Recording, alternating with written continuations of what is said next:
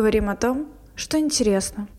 Здравствуйте, дорогие друзья. В эфире подкаст «Диалог». Мы возвращаемся после зимней спячки. А, сегодня, собственно, в студии я, Сергей Кондратьев. А, в гостях у меня комментатор Матч ТВ Дмитрий Шнякин. Всем привет. И просто гуру тактики, человек, который может давать советы Пепу Гвардиоле, Вадим Луковский. Привет, привет, спасибо за приглашение. И, как вы поняли, сегодня мы будем обсуждать футбол, сезон 2022-2023, который закончился. Пройдемся и по чемпионату мира, и, соответственно, по РПЛ. И начнем давайте с э, чемпионата мира, который был в середине сезона. Первый вопрос э, к Диме, поскольку он был на этом чемпионате, комментировал. Как тебе вообще обстановка в Катаре, поскольку это был первый чемпионат в странах Персидского залива? Угу. Как это все выглядело? Ну, Серег, ты э, давай, давай сразу определимся. Ты меня хочешь спросить, как кого? Э, как комментатора, как болельщика, потому что там где-то 11 матчей я провел э, в роли человека, который рядом сидел с Романом Трушечкиным, да, и наблюдал за футболом, так что в какой-то момент и в болельщика тоже превращался, как в туриста, который приехал в Катар. Ну, именно как турист, и мне, наверное, даже интересно отличие от чемпионата мира в России. Что-то вот было лучше, что-то хуже. Вот. Ну, это совершенно два разных турнира. Вообще несравнимо. Ни в чем и никак. А, не хочу вас там окунать в чан с банальностью, но очевидно, что а, многое подпортила история, которая произошла буквально за два дня до старта чемпионата мира, и это очень болезненно ощущалось, чувствовалось там, в Катре. Я имею в виду отмену пива потому что, ну, как бы там, может быть, для кого-то смешно это не звучало, но это гигантский удар. Впервые, наверное, за историю вообще проведения чемпионатов мира произошло нечто подобное, чтобы страна-хозяйка там, не была стеснена FIFA в каких-то моментах, да, ведома FIFA, а взяла и выставила FIFA ультиматум в чем бы то ни было.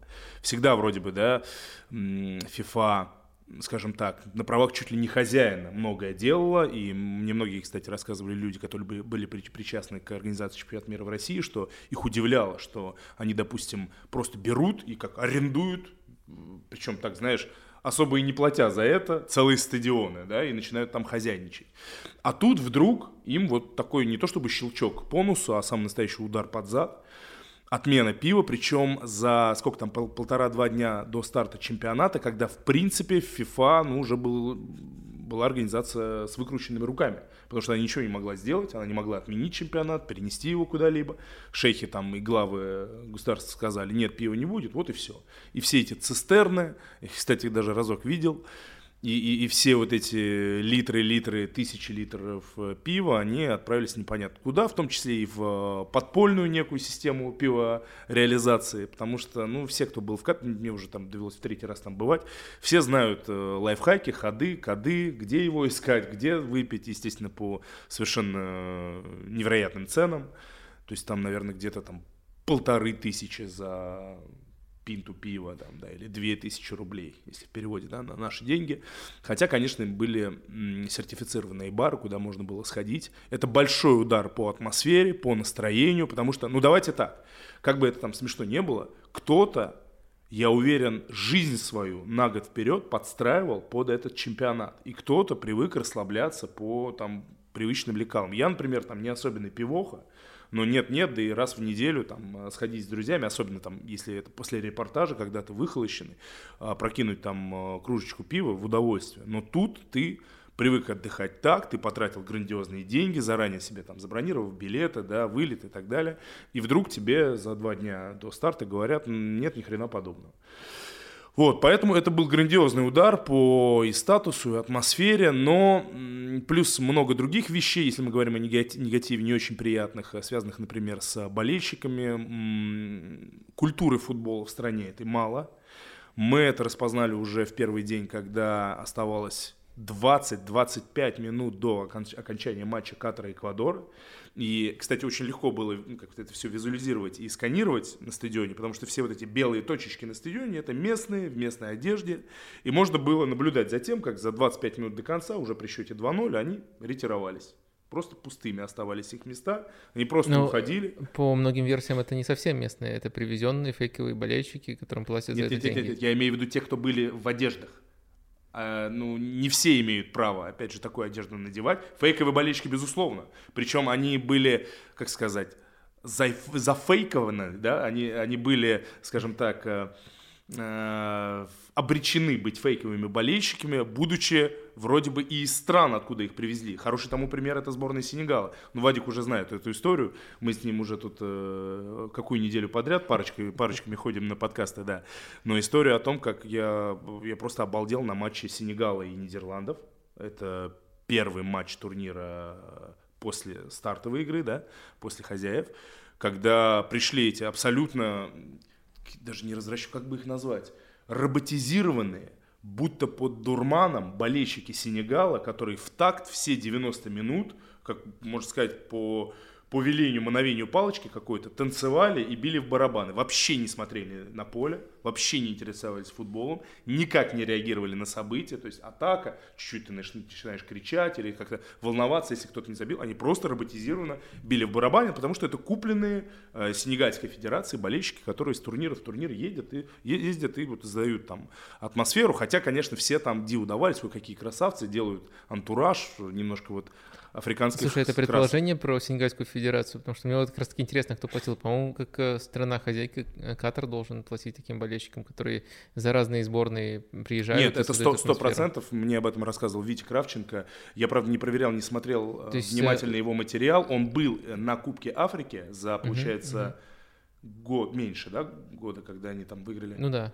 Да, меньше года, и он был на том Кубке Африки и подходил к этим ребятам и он разузнал эту историю э, в деталях, и к нему подходили, ну, чуть ли по ручкам не били, ай-яй-яй, типа, к этим ребятам не подходи, они, они вот наше золото, то есть их обороняли от общения с прессой, хотя, казалось бы, да, ну, болельщики, болельщикам только в кайф пообщаться, особенно с иностранными журналистами, а этих, правда, держали на дистанции. Так что это если говорить о негативе, Серег, а, слушай, в остальном надо, конечно, отдать должное, организация транспортная, уникальность чемпионата как турнира, который... Ну вот так, чтобы это объяснить изнутри, это примерно как если бы чемпионат мира проводился в Москве. Да, у нас, в принципе, сколько? 8 стадионов наберется, там 7, да, ну, вместе с маленькими, небольшими, ну, или там реставрируемыми, как, например, э, Стрельцовский. А, это вот, вот примерно как если бы, да, проводилось все в Москве территориально, да, то есть мы ездили бы там, допустим, с Локомотива в Лужники, с Лужников там на открытие арену. Это, конечно, очень удобно, ты действительно можешь посмотреть, понятно, что это сложно назвать смотрением футбола, то, что сделал Тимур Журавель, да, тут история была в челлендже, но то, что он съездил на все матчи турнира, это что-то по-настоящему уникальное, я уверен, что никогда более в истории футбола такое не повторится. По скриптумам история, а, которую мне тоже человечек нашептал, как говорится, там а, в Катаре все вот эти История о том, что в Катаре нарушают права человека, что стройки проводятся с нарушением, что люди там под давлением, безусловно, имеют место, и это, это трагедия там, для многих семей. Но любопытную вещь мне сказали. Говорит, постой-ка, а причем это сказали, скажем так, люди не из Катара, не со стороны принимающей, а компании, которые строили эти стадионы, они откуда? Откуда прорабы? Откуда люди, это датские, немецкие компании в том числе, а, а я напомню, что датские и немецкие болельщики были одними из самых, э, ну, наверное, громких в своих высказываниях против проведения чемпионата именно там, и были разнообразные акции а, протестов и так далее, в том числе и футболистов. Но смысл в том, что к этому душегубству причастны в том числе и западные страны, и западники в том числе, какое-то стрёмное слово, люди а, оттуда из Европы это в том числе и признают. Так что это махина, которая не знает ни жалости, ничего, я имею в виду чемпионат мира, а, главная задача которой, на мой взгляд, решена. А главная задача была в том, чтобы открыть Катар миру. То есть давайте представим, вот я сейчас, Вадим, тебе скажу слово «Катар». Ответь мне на вопрос, как бы, что бы у тебя, какие, как ассоциативная твоя, не память, а воображение, да, чтобы, чтобы в нем возникало при слове «Катар» до чемпионата мира? Ну, страна Ближний Восток, ислам, пески, пустыни, да? Да, Вот у меня почему-то сразу тот самый Ну- чемпион в прыжках в высоту, катарский флаг, а, эти купленные легкоатлеты, пустыни, нефть. Вот, вот такой какой-то набор. Мо- Можно, можно еще вспомнить, что туда на какое-то время звезды футбольные на пенсию тоже Да. ехали. Такое тоже было. В, одно- в- в один момент у них наполовину, по-моему, из бразильцев сборная состояла натурализованная. Да, слушай, я Чего, как- кстати, на чемпионате мира уже и близко не осталось. Да, и я, я там подсчитал, на- там на- гигантское количество наверное- тренеров приезжих. Там Наверное, было. еще, конечно, Хави, как один из символов. И то Хави уже этого. появился, когда стало ясно, что Катар Да, получит и Академия Aspire. Aspire, да. вот это, наверное, главная ассоциация. Вот. А сейчас, уже после чемпионата мира, у нас в голове возникают картинки стадионов, у нас э, в голове Месси в этой э, смешной накидке с э, Кубком мира, э, смешной, но статусный при этом, да, с Кубком мира над головой, мы вспоминаем матчи, мы вспоминаем эти яркие краски. То есть, в принципе, я думаю, глобально э, главная задача решена. Э, Катар открылся миру, мир знает, что это не страна там какого-то четвертого мира. Скорее услышал про Катар, потому что пресса, особенно западная, была супер противоречивой, и, и, понятное дело, там драму непосредственно футбольную все хвалили, и вряд ли кто-то будет отрицать, что это был самый крутой финал чемпионата мира вообще в истории, э, но в то же время очень много не- негативного было написано и про там права меньшинств, э, болельщики просто не могли приехать некоторые, и даже заранее это как бы опережающий эффект у этого был, и про истории, которые непосредственно на турнире было, и про запреты сборным, про рабочих тех же написали в деталях. Так что, с одной стороны, сам факт того, что вот э, Катар ассоциируется с чемпионатом мира, это, это неоспоримо, но в то же время ассоциации очень разные будут у людей в зависимости от того, в каком информационном пузыре они находятся. И есть те, кто считают, что и в этом тоже есть доля истины, те, кто считают, что Катар как как команда хозяйка, как организатор турнира не добился успеха. То есть как можно вообще померить э, неудачу страны и организатора. То есть, что турнир вообще не состоится, но он во всех странах так или иначе проходил. Но вопросов по ходу Ну, этого наверное, турнира просто, ну, было можно больше, чем при любом другом. Критериев накидать можно, да, имеется в виду и посещаемость, там и качество футбола, и отсутствие или наличие скандалов. Они, кстати, были, но на самом деле не такие уж и громкие, да.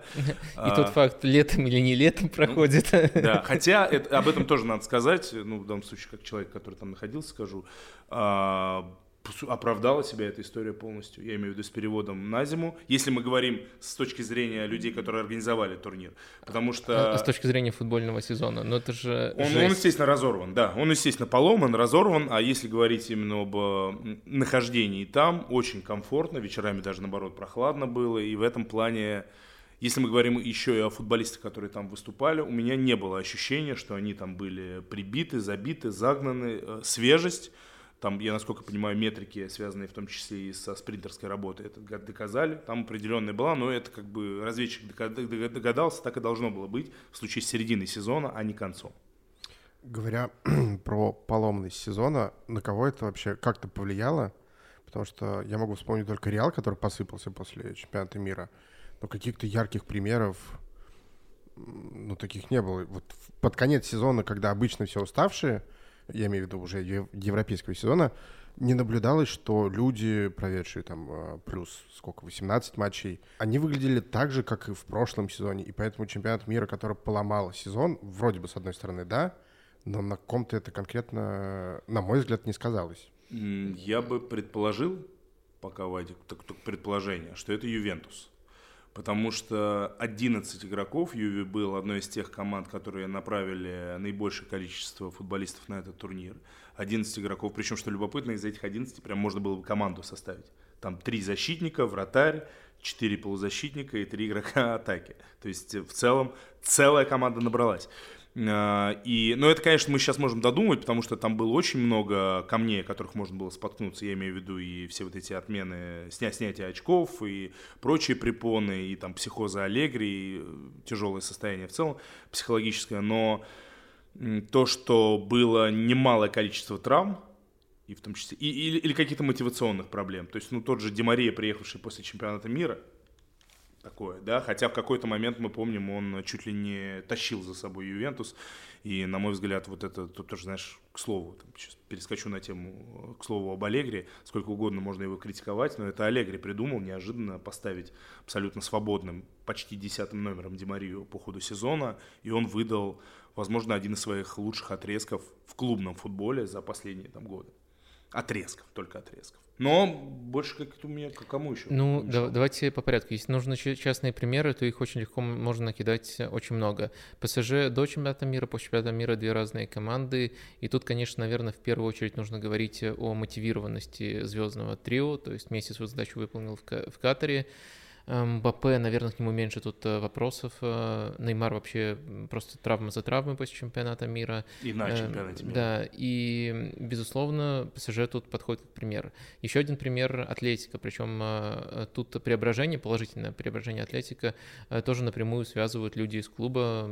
По-моему, Савич давал это интервью с чемпионатом мира, который до определенной стадии сезона был в головах у игроков, давил на команду, то есть они думали не про сезон, а про то, как бы там не травмироваться при чемпионате мира. Да. И это влияние оказывает э, просто феноменальное. Но это все частные примеры, я могу ими тут разбрасываться во все стороны, но намного важнее слушать тут, э, во-первых, анализировать большие данные, то есть э, количество травм, их определенно стало больше, это неоспоримый факт, и слушать, что говорят даже те тренеры по физподготовке, которые вроде как работают в успешных командах. Даже они признают, что они буквально там на ощупь в темноте пытались найти, никто никто не понимал, что с этим делать. Это, конечно, на, не, настройки, не, да, как не, готовить людей. Да, вообще, да, нездоровая ситуация. Но и в итоге очень успешно сезон закончил Манчестер Сити. И что мы э, слышим? И тренер Пеп Гвардиола сказал, что давайте такое никогда больше не допустим, никогда больше такого не повторим. И это просто ужас, это убивает футбол. И потом еще Родри, который, возможно, больше всех отыграл в этом сезоне матчей, и буквально то же самое повторил. Я, моя, моя карьера будет просто поломана, если меня будет каждый сезон заставлять играть а, так много. Э, так что я думаю, это намного более показательно, чем э, то, что траектория у Подожди, команд... Он сказал именно так много или в таком режиме, когда у тебя крупный турнир посреди Ну, так много... Потому что ну, ну, он бы сыграл такое же количество матчей, если, допустим, чемпионат мира был в конце сезона. Э, ну, он говорит, э, говорил, там, делал акцент на количестве матчей. Наверное, все-таки они были бы иначе распределены, они не были бы умещены буквально вот в 9 месяцев, 10-9 месяцев. Э, была бы пауза, все было бы более традиционно. Ну а, да, июнь, июнь, июль был бы чемпионат мира, да, получается. Да. В общем, э, это точно нездоровая ситуация, и то, что клубы как бы не посыпались основательно, это, это еще не означает то, что все нормально, хотя можно все-таки еще глубже уйти, и я, например, на ESPN видел исследования про то, какие проблемы начались у клубов, которые подпадают по два критерия. Это возраст и это желание прессинговать. Ну, самый яркий пример тут кризис Ливерпуля, и опять же, он начался до чемпионата мира, но этот сезон они как бы, Ливерпуль и другие такие команды планировали заранее, и проблемы планирования тоже тут, тут эм, сказались. Э, так что определенно это, это ненормально, и это дополнительная нагрузка, и, конечно, можно цепляться за те позитивные эмоции, которые были подарены нам этим турниром, но если смотреть на большую картину, то она, мягко говоря, странная. А как бы ты отнесся, допустим, ну, так, смоделируем, к в целом переходу на такой график, когда чемпионат мира и чемпионат Европы проводились бы зимой? Ну, предположим, да? Но при всем при этом э, в менее уплотненном режиме все это было бы. То есть такое же условное количество дней без отпуска, да, ну и, так, и такое же количество матчей, но при этом э, чемпионат проводился бы не летом. И мир и Европа. И все равно была бы пауза в, в клубном сезоне, правильно я понимаю? Да, да. Ну, мне кажется, это все равно нездоровая ситуация, поскольку у нас э, один, одним из примеров был как раз-таки Атлетика. Я думаю, это не единственная такая команда, э, которая страдала из-за того, что надвигался у звезд э, чемпионат мира, и из-за того, что они берегли себя. И мы бы получили бы разные чемпионаты, да, то есть до э, Мундиаля и после, да, ну в данном случае там, чемпионат Европы, разные турниры уже, можно сказать, э, на регулярной основе.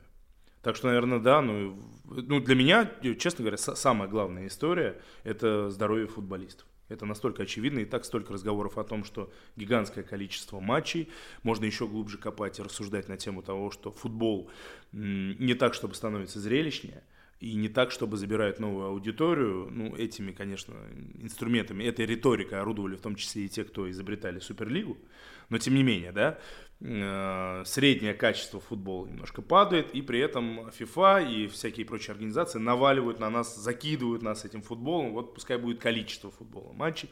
От этого, конечно, страдают футболисты, потому что, ну, я думаю, среднестатистический болельщик даже, он не представляет, что такое отбегать даже там 35 матчей за сезон. Какие-то грандиозные нагрузки. Я сейчас там, может быть, не как человек, который хотя бы на уровне КФК подвигался, а просто, ну, человек, который соприкасается с этим. Я вижу этих людей там в реабилитационных центрах, когда сам восстанавливаюсь. Сам по себе, сама по себе игра в футбол – это очень энергозатратное и травмоопасное, травмоопасное занятие. В какой-то момент просто будет перенасыщение футбола. Да. Это тоже не очень хорошо. А, поговорим про чемпионов, а, про Аргентину и закроем тему чемпионата мира. Мне интересно вот что. Скалони, а, опять же, я не очень силен в тактике, не разбираюсь и не могу понять, сделал ли он что-нибудь, я имею в виду Скалони, либо он пошел по пути Анчелотти и Зидану, и Зидана сказал, что типа вот творите, и играйте как хотите. Либо у Скалони действительно были какие-то идеи, которые помогли Аргентине там стать чемпионом. А, ну, у него была идея максимизировать таланты Лионеля Месси и заставить всю команду работать на Лионеле Месси.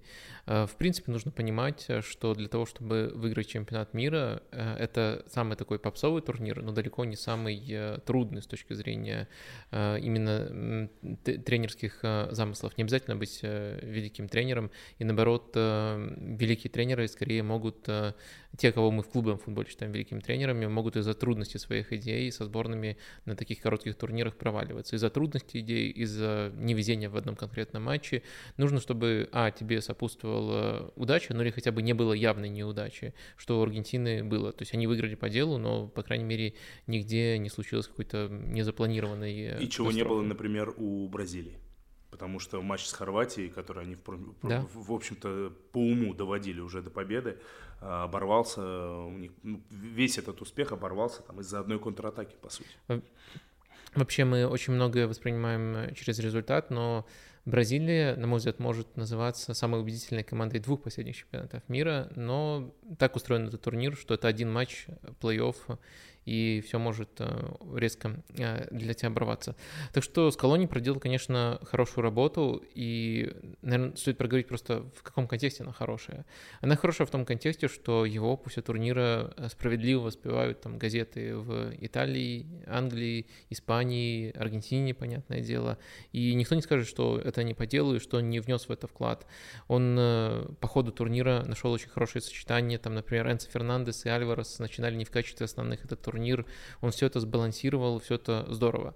Но в то же время нужно не переоценивать эту работу, и если мы, скажем так, задаемся вопросом, а хорошая ли это работа с точки зрения вот меня, как, допустим, владельца клуба, который ищет себе нового тренера. Если это клуб достаточно амбициозный, то я бы не рассматривал Скалони даже там в первой десятке тренеров, которых э, мог бы пригласить, поскольку это совершенно другие условия работы и э, именно совершенно другая трудность идеи. Э, вот как-то так. Но все равно есть ощущение, что со временем, да, может быть, уже после следующего цикла, там, посмотрим, как на, на Кубке Америки э, выступит Аргентина, что он все равно будет попробован, потому что это вписывается в контекст попсовых решений, да, то есть взять, доверить какую-то большую команду человека, который выиграл чемпионат мира. Согласен с Вадимом, что это э, главный успех в том, что была абсолютная адаптация под э, Лионеля Месси. При всем при этом, почему-то редко об этом говорят. Не знаю, может, или может быть я там в плену своих ощущений и наблюдений, там как человек, который там сколько там матчей 5, наверное, посмотрел с трибуны, либо комментировал аргентинцев. Еще и то, как работал сам Месси. Вот никогда такого Месси, настолько ча- часто фалящего. Поверь, Вадик, я, если бы была возможность э, больше ставить на фолы Месси. Я каждый матч ставил на фолы Месси. Если была возможность ставить там квартиру, я бы ее ставил. Потому что насколько он был там эмоционален, отрабатывал, а, насколько он тоже, скажем, пропитался, да, как бы тоже там это не банально звучало, командностью и не тянуло дело на себя, там обратить внимание на его количество его обостряющих передач, да, и кейпэсс, и передач, ставших результативными, потому что, насколько я помню, он в итоге и закончил лучшим ассистентом.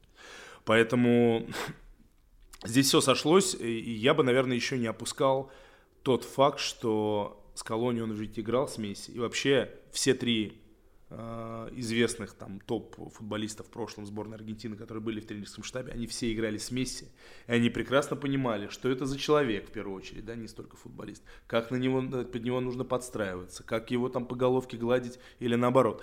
То есть сделать все так, чтобы этот талант был выпечен, что мы в итоге и а, обнаружили на чемпионате, и при всем при этом не забываем, что этот состав, вот берем даже, вот я сейчас открываю состав на финал – там Ди Мария, э, супер ветеран, но все равно там увядающий, бьющийся там э, с этими проблемами со здоровьем, да, и вообще неожиданно высший, высший в основе на финал. Альварес, талант которого только-только, можно сказать, раскрывается, да, и чемпионат мира тоже для него стал трамплин. Де Пауль, который был распрекрасен в Удинезе, да, и был, можно сказать, претендентом на приходы во все топовые а, команды Италии. Но в Испании это футболист, который а, еще и огромную другую долю работы на себя берет, я имею в виду оборонительную в том числе. Энсо Фернандес, только тоже раскрывающийся парень. МакАлистер. Это все команды, это еще футболисты не с э, супер топ команд, если только Альварса не берем, да, и то Альварс только-только Манчестер Сити перебрался. Малина, Талиафико, Атамеди, Ромеро, это все не игроки из овер-топ клубов, выступающие там, добирающиеся ежегодно до там полуфиналов, четвертьфиналов Лиги Чемпионов. И вот из этой команды, и, и сравним с э, Францией, да, где даже на скамейке люди такой, такого уровня сидят, да, из таких клубов. Поэтому все равно не хочется недооценивать э, работу с колонией. Хотя, ну, сложно не согласиться с Вадимом. Ну, чемпионат мира это действительно очень-очень большая попса, где иной раз даже слишком сложные идеи идут во вред. А вот бразильцев жалко. Бразильцев жалко. И, честно говоря, я мечтал увидеть полуфинал э, Бразилия-Аргентина. Но, к сожалению, у хорватов было свое мнение. Ну, хорваты, кстати, да, удивляют второй чемпионат мира. Вопрос такой оф-топом. А, подумал о том, о тренерах, которые там успешно выступали со сборными. Кто-нибудь вообще за последнее время переходил в клубы и успешно выступал в клубах?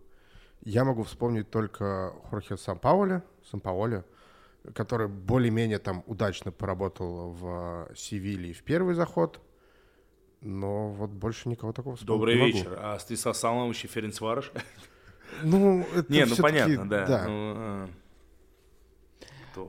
Я думаю, можно поднапрячься и вспомнить, но те, кто именно выигрывают на уровне сборных, Не они... обязательно выигрывают, а просто показывают там хороший результат со сборной. Это может быть кто-нибудь э, условный сборной Марокко. чтобы он потом перешел в клуб и там что-то доказал, да. доказал, да?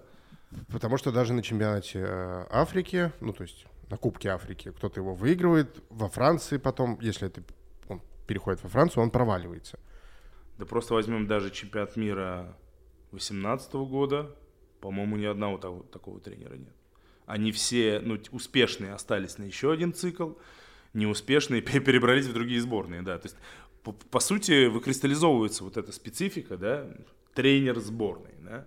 Хотя клубные тренеры топы, наоборот же получается, да, они скорее к концу карьеры начинают поговаривать о том, ну это как, например, классическая история про Жозе Мауриню и Португалию. Да, Жозе не раз говорил, что когда-нибудь, ну обязательно он там сборную Португалии возглавит, когда, наверное, совсем будет мало сил. Но все-таки надо понимать, что это гораздо меньше работы, а, большое влияние харизмы, да, потому что то, что нужно как скоммуницировать за короткий промежуток времени и, там, допустим, на каком-то из турниров выдать. Ну, Хидин такой самый яркий пример, который да, был да, успешен да. с клубами, а потом пошумел со сборными. А, закрывая вопрос чемпионата мира, последний, последний вопрос. Месси закрыл спор с Роналду касательно, кто из них круче?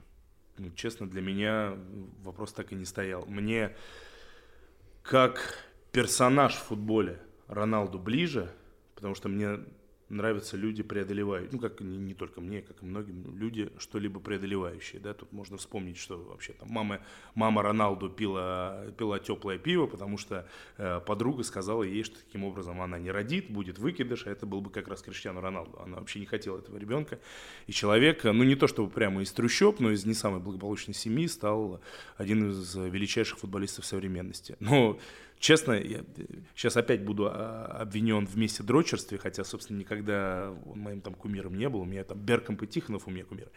Но ну, даже сравнивать, ну как, ну, ну, ну Роналду не может и трети вещей, которые доступны Месси. В том числе и Месси, конечно, не может выпрыгивать на 2,60, но тем не менее, по- по-моему, это почти несравнимые вещи, нет?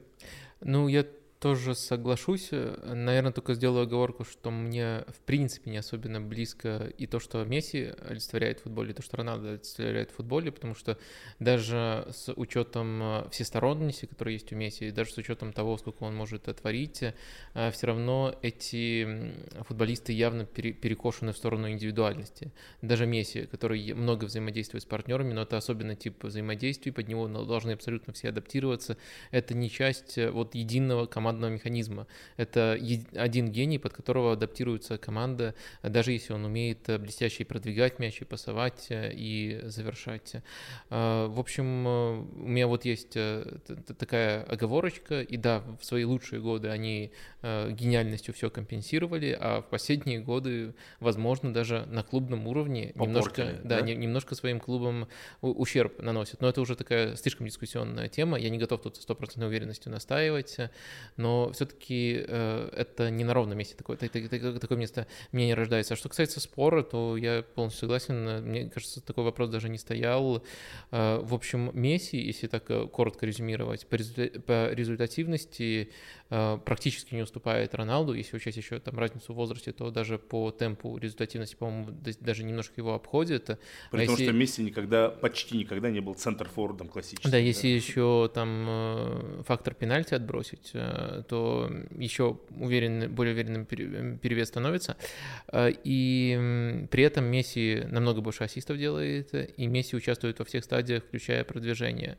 Э, так что я думаю, что единственное вообще единственный путь к тому, чтобы их реально сравнивать, это закрыть глаза на все, кроме голов и даже отбросить э, контекст этих э, голов. Вот только тогда их можно реально сравнивать. Но есть один критерий, по которому они действительно э, равны. Это, в общем, возможно, даже один из самых главных критериев. Это развитие футбола как такового. Ну, я имею в виду как футбола, как элемент масс-маркета, так скажем, и, и наследие. Наследие. Потому что сколько сотен футболистов подражало Криштиану Роналду. Я имею в виду не только празднование, это, как мы видим, э, празднованию Криштиану Роналду кто только не подражает из разных сфер люди. А я имею в виду и тех, кто вообще пошли в футбол ради него, тех, кого он вдохновил. Это тысячи людей. В принципе, то же самое можно сказать про Месси, который, помимо всего прочего, еще и осчастливил немаленькую страну, находящуюся в не самых скажем так, приятных финансовых условиях. Я имею в виду Аргентину. Ну, это величие, это, это, это сказка была написана, нарисована, хотя мне кажется, ну, мне до сих пор после того финала прокомментированного, да, там начинают там, подкалывать, подначивать, выявлять, а ты болел за тех или за других. Мне, как всегда, было абсолютно наплевать. И, честно говоря, я даже вижу некую прелесть в той истории, если бы Месси не выиграл этот турнир. Вот он опять добрался до финала, и тут вот такая рациональная, там, э, ну, как минимум на этом турнире местами, да, если там полуфинал берем, французская сборная, взяла бы его и да остановила. Э, э, это тоже прекрасно. Знаешь, как я всегда вспоминаю слова э, Пьяновича, помнишь, такой выступал нападающий сербский за «Спартак» московский, Михаил Пьянович. У него как-то спросили, вам не обидно, что а, вы не забили сотый мяч за «Спартак», у него там 99, он такой, «Ну, слушайте, так 99 тоже красивое число, понимаешь? Поэтому с какой стороны посмотреть, но в целом, наверное, если мы берем какие-то общие ощущения, то теперь уже даже в этих менее структурированных э, беседах, чем те, которые мы любим вести или подслушивать с участием Лукомского, э, более таких болельщицких, поверхностных, да, вопрос закрыт. Победа на чемпионате мира – это то, что Криштиану не далось, а Месси далось. Ну вот с закрытием э, этого спора и закрытием эпохи, потому что и один, и второй уехали из Европы. Теперь, чтобы их смотреть, надо будет рано просыпаться. Закроем ты. Просто, ты просто не забывай про то, что иногда оттуда возвращаются. Я думаю, что Я Месси к тому пример Ибрагимович, да. Да, Андрей, который вернулся в Арсенал, и этот гол с передачи Аршавина великолепно. 114, кажется, был или... Сто- 114 Нет, не 114, э, который он вернулся больше- из больше Galaxy. забил, да, да. больше, конечно. И забил как Ну да, раз- в ворота Сандерленда, по-моему. Да, А не Вводящим, вводящим в дальний, да. Ну, в общем, да, эти истории есть. И мне кажется, Месси все-таки вернется в Барселону на полсезона. 174 да. Я помню, там было 4 на конце, да.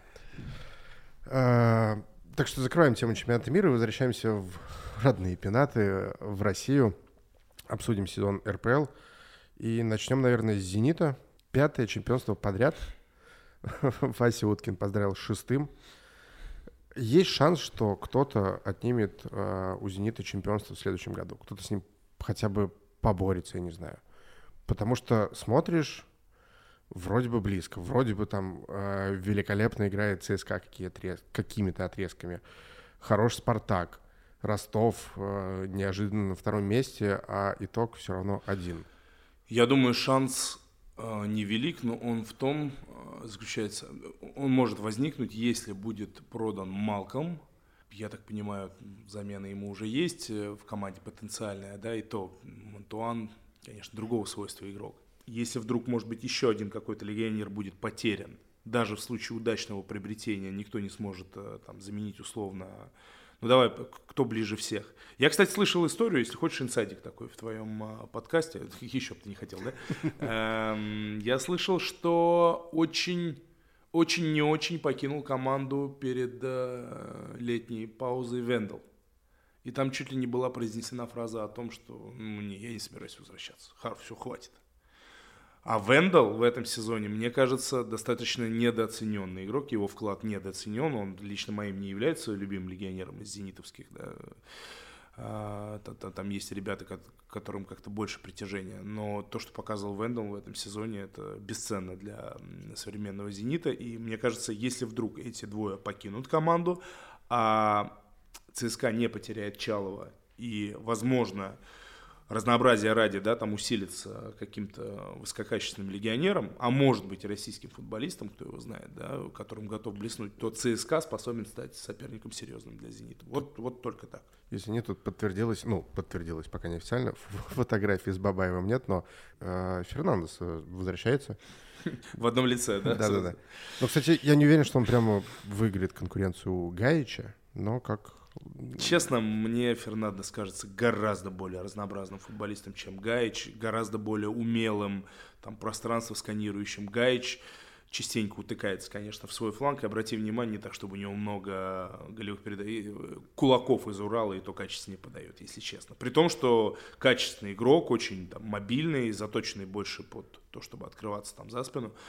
Но все вопрос как бы в жизнеспособности Фернандеса, я имею в виду в здоровье его, да, что, что там у него с ресурсами, потому что мы помним, он и покидал. Это вообще какой-то уникальный, знаешь, есть такие игроки, я вот неоднократно их видел на любительском уровне, которые, ну, буквально к ним липнут травмы. Но вот они так играют, так, знаешь, на распашку идут в единоборство, что регулярно получает по ногам, по голове, сколько у Фернандеса там этих фотографий, где он с перемотанной башкой за карьеру в ЦСКА. Поэтому вот вопрос его ресурсов. Если он там жив-здоров, все в порядке, безусловно, это усиление для ЦСКА. Надо держать в уме, он может, наверное, еще центрального защитника, право центрального в этой схеме играть. Блестящий Вадим, потому что, насколько я знаю, а, в тренерском штабе ЦСКА а, на него рассчитывают, тоже есть хочешь такой там инсайдик, в первую очередь, как на право центрального защитника. Ну, тогда это действительно усиление. Но просто, если честно, повторюсь, с таким Гаичем н- не всегда э, разнообразным, да, потому что надо же развиваться команде Федота. И мы помним, как развивался его Сочи, который в какой-то момент, когда они стали, собственно, вторыми, а, был достаточно остроатакующей командой, да, накидавшей там с пятеру Динамо в решающем матче в 30-м туре. Поэтому не удивлюсь, если он будет и там, и там появляться на обеих позициях. Ну, вернемся к «Зениту». Э, Чуть-чуть мы перескочили. А, «Зенит» в какой-то период времени был корпорацией зла. Да, действительно был. Империи зла. Империи. Ну, империи зла, да. Ну, потому что Сутармин за 50 тысяч, когда он уже в Рубине, вот все эти какие-то трансферы непонятные, аренды в Сочи Кузяев, и так далее. который уже почти в локомотиве, а потом Зенит его берет обратно. Да, да, да, да, да. Звонки в РЖД и так далее. Ну, действительно, он был империей зла. Сейчас э, Зенит потихонечку, в моих глазах, становится локомотивом российского футбола. Договор с э, Башикташем. Ну, не напрямую, конечно, но Газпром. А, Красной звездой, да, там и так далее. Ну, Да, ну то есть э, крутейшие легионеры. Понятно, что они куплены там не за 50 тысяч рублей у Ну, Рубина. качественная работа по многим направлениям. И знаешь, недавно я прочел, это там не мое изобретение, это наблюдение, хотя об этом тоже думал. А, Это история с опорным полузащитником. А, Возьмем Бариуса, вспомним, что его приобретали там что-то порядка 15-14 миллионов, да? Он закрыл эту позицию, причем блестящим образом, на 5 уже получается лет, да, 4, там 4,5 если не ошибаюсь, сейчас проверю. Э, И за все это время сколько потратил на опорника и сколько выбирал Спартак московский, да, на Крала, сколько он там потратил, и, и дальше можно по, по полной программе, да, менял то Фернандо, то там, я не знаю, Умяров, то, э, господи, этот, э, Лю- Люксембург, ну, что так происходит, знаешь, когда чемпионат заканчивается, у тебя там пынь, и все сразу вылетают эти все фамилии. А, Я имею в виду всех опорников, которых накупили, которых ротировали, пробовали, но никто, конечно, рядом не приблизился так к Бариусу по уровню и по пользе. Вот те, вот, как говорится, что тебе мешало, да, разглядеть такого же Бариуса, вложиться, понятно, уровень зарплат, но если сейчас мы все затраты берем на опорников, то можно было там и четырех, четырех Ба- Бариусов купить. Ну, это да. Ну, понятно, что у «Зенита» есть Малкольм, который стоил там 40 миллионов, есть Вендел, который стоил 20 миллионов, но есть и Дуглас Сантос, который стоил там чуть больше 10 миллионов. Мой В- любимый легионер «Зенита». Бариус, который тоже переходил не за космические деньги. И, в принципе, селекция Спартака того же самого, который искал как раз футболистов в опорку и защитника, могли бы вполне себе э, подсуетиться. Но вопрос-то был в том, что способен ли «Зенит» действительно стать э, локомотивом российского футбола в, в таком вот в изоляции этого самого футбола. Ну, слушай, локомотив. Тут можно по-разному относиться к истории гегемонии, да, потому что она э, в каком-то смысле и тормозит, особенно в рамках э, э, военного отрезка, когда мы не имеем возможности там выступать в Еврокубках и так далее, да, это же ведь тоже притормаживает, да, потому что одно дело там бороться за первое место, а другое дело понимать, что мы сейчас вот тут как там подцепляемся, чуть там покуемся в борьбе за вторые, третьи, четвертые, это, ну, демотивирует. А с другой стороны, да, «Зенит» показывает, как э, в менеджерском плане, ну, опять же, при всех «но», там, да, и историях о том, что это корпорация зла, и вот они, значит, везде свои щупальца там как-то пропустили. Но я повторюсь, если мы берем тему подбора тренерского штаба, комплектования команды и вот этого менеджмента, то ну вот тебе, пожалуйста, пример, как надо делать. Да, но только, к сожалению, там и спартаковским нужно болельщикам с этим свыкнуться, свыкнуться и посмотреть, как оно делается, да, и, э, и тех же российских футболистов тоже не худших подбирали, хотя там карьеры некоторых заруинены, да, как, например, Бакаева, да, судя по всему.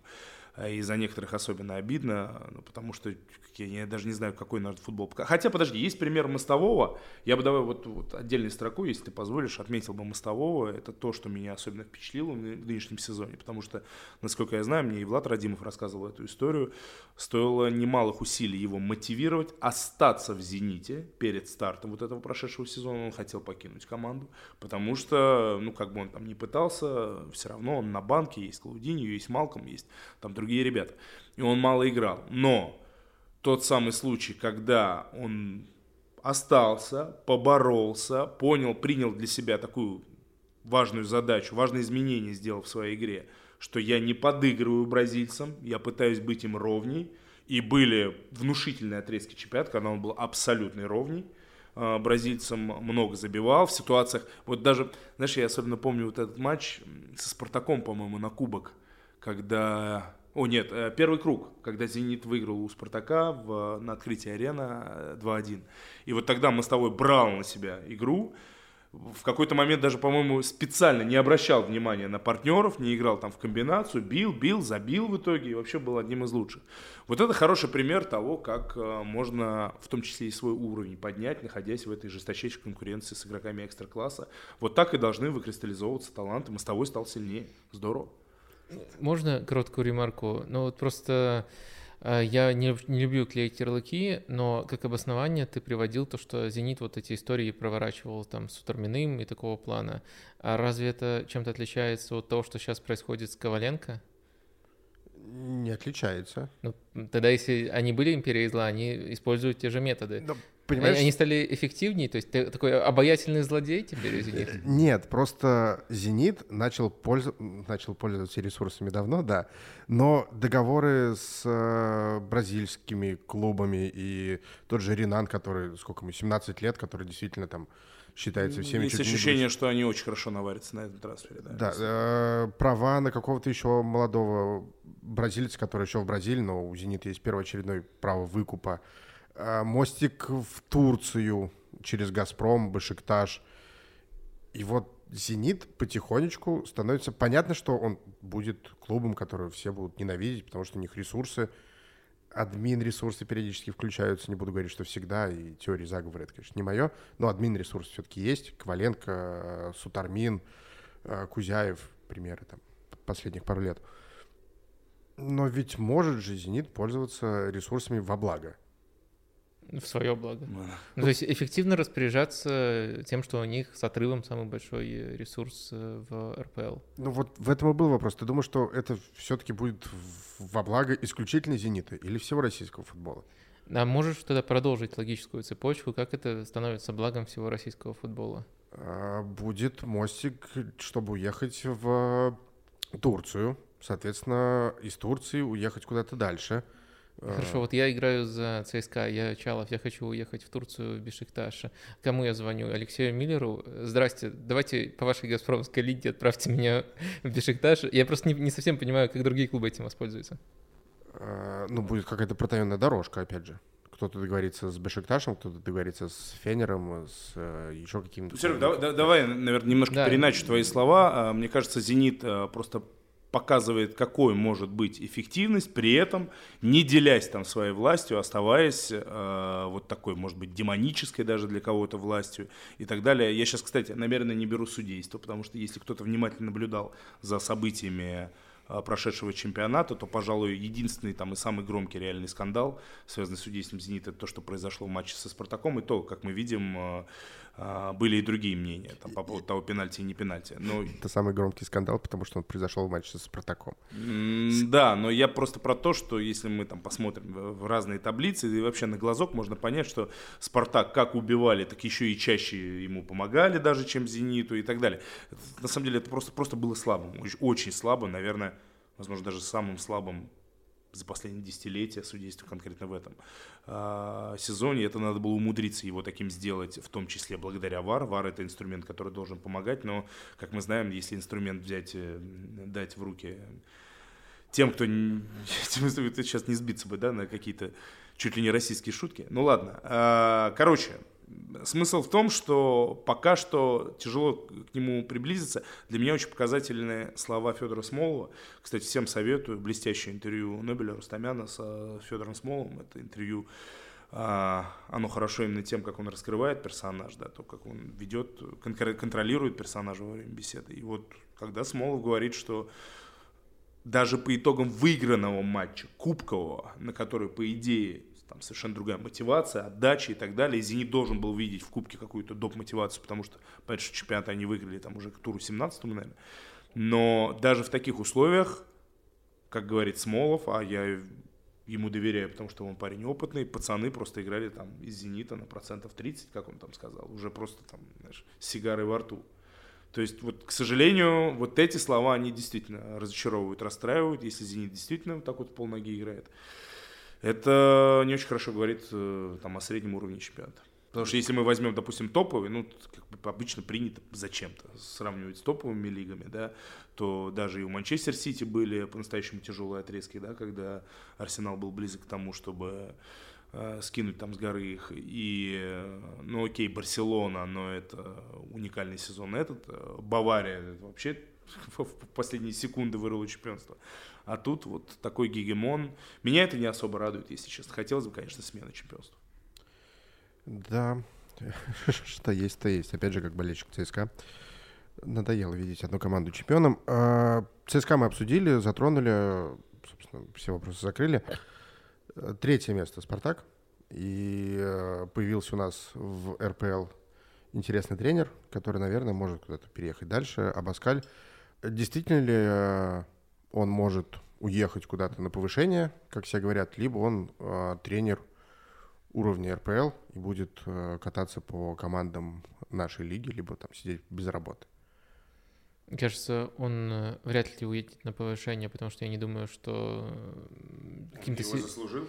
Нет, не, не, даже вопрос не в заслуженности.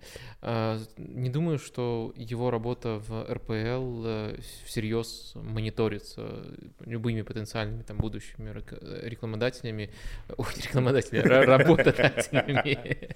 Сейчас блогер заговорил Вадиме, да? Сейчас неожиданно выскочил такой на плечо. Э, слушай, э, ну как существует же шутка, она мне очень нравится. То, что было в РПЛ, остается в РПЛ, как и в Вегасе, да. Поэтому невозможно испортить свою стал новыми красками. В Еврокубке теперь даже никто не попадает. Да, да, по идее, ну, это действительно что-то э, мистическое. А существует ли РПЛ, знаешь, для клубов? Хотя, конечно, ну, кроме шуток, если Малком переедет сейчас либо в Юве, либо в ПСЖ... Я просто к тому, что захочет он искать работу в Испании, допустим, э, все будут э, смотреть на его бэкграунд, ну, Понятно, в Википедии там будет э, строчка «Спартак» тоже написана, но всерьез рассматривать как индикатор чего-то, любые достижения в «Спартаке», даже если он скинет в один из сезонов «Зенит», э, я не думаю. Но при этом он э, не, отменяет того, что мы, вот люди, которые за этим сидит, следим, можем там его похвалить. Работа в целом, на мой взгляд, хорошая.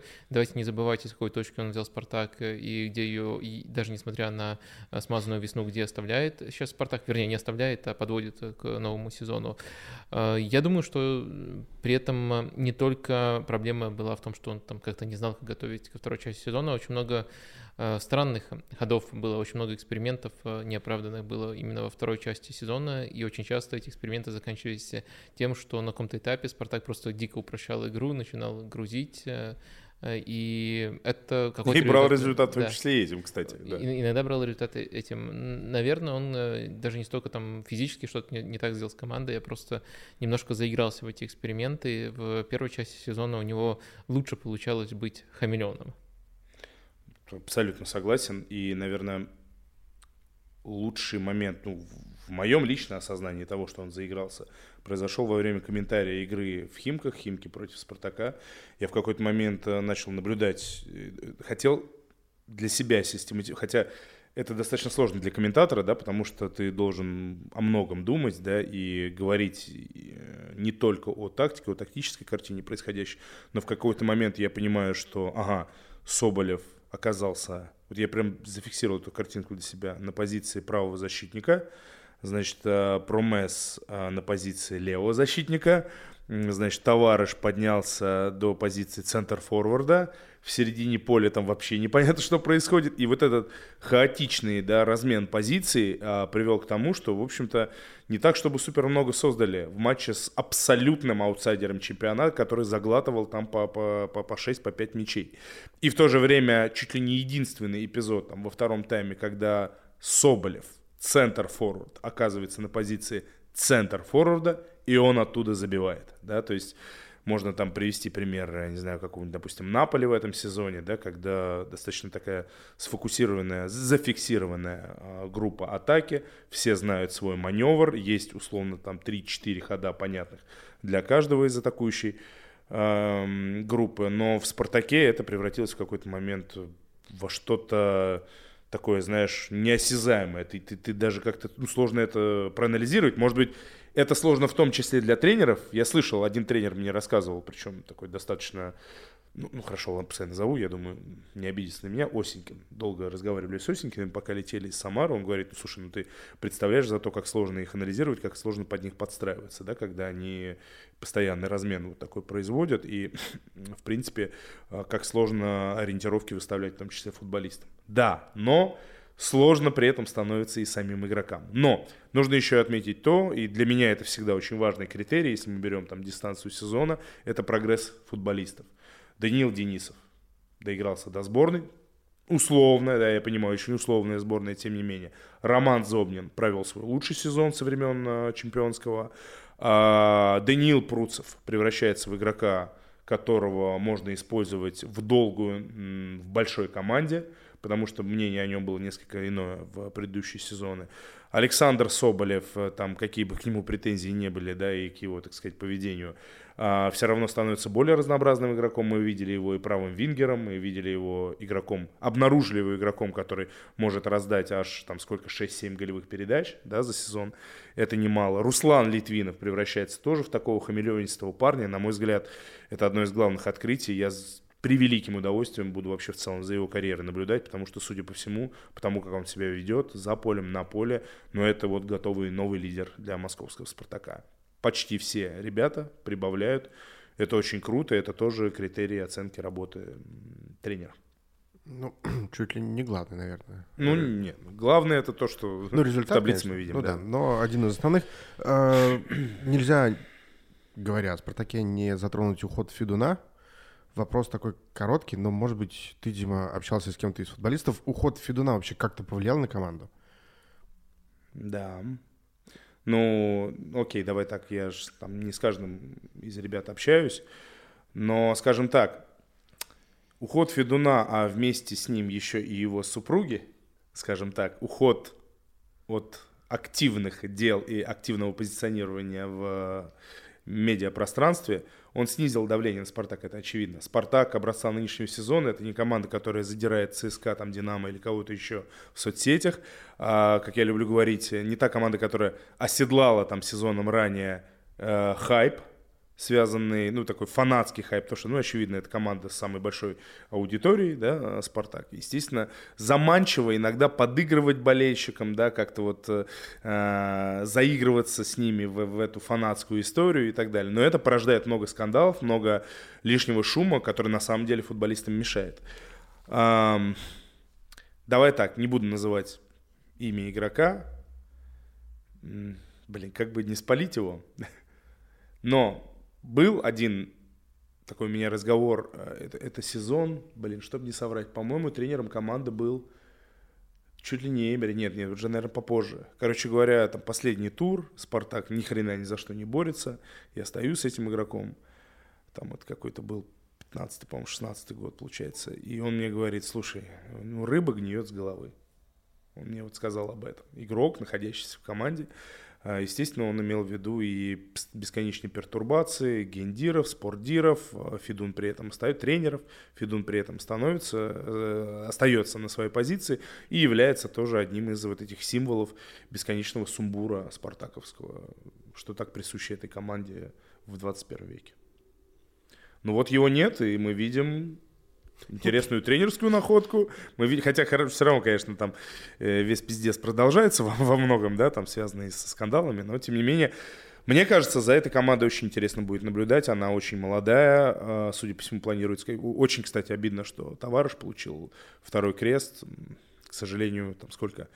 Я, к сожалению, я теперь сведущ, но, насколько я знаю, 15, только 15% спортсменов профессиональных после разрыва креста а, возвращаются на прежний уровень, а наличие вторых разорванных крестов у, по-моему, 60% тех, кто уже первый порвал. Так что классный игрок, который разнообразил «Спартак», к сожалению, наверное, выбывает и на первую часть следующего сезона. Фидун ушел, а гендиректор все равно поменялся. Да, это правда. Ростов, вслед за Федуном идет Карпин. А, успехи Ростова ну, наверное, все-таки успехи. Четвертое место с командой, которая имеет и проблемы с логистикой, и сложно заманивать э, кого-то из легионеров. И, в принципе, такая самобытная команда. Четвертое место, наверное, успех. Э, но больше хочется поговорить про Карпина, как про тренера сборной, как про клубного тренера. Вопрос к Вадиму. Карпин вообще как-то развивается как тренер? Ты видишь в нем какое-то развитие? Потому что смотришь на Ростов и понимаешь, что весна будет провалена. Э, ну, я не совсем согласен с такой постановкой вопроса. Э, во-первых, э, смотришь на Ростов, видишь его в таблице на месте, где он по своим ресурсам объективно не должен находиться, и дальше два пути.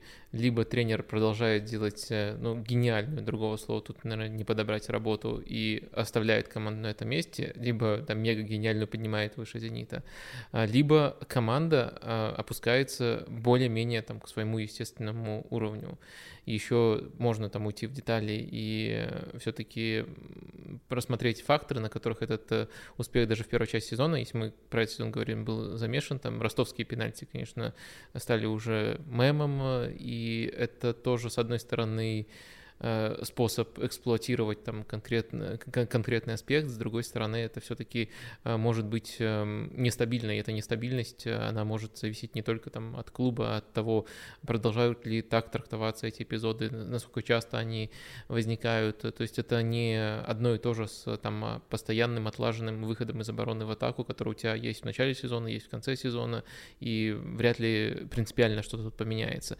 В общем, мне кажется, что в первую очередь нужно говорить Э, о позициях, в которые перед весной Карпин свою команду э, выводит.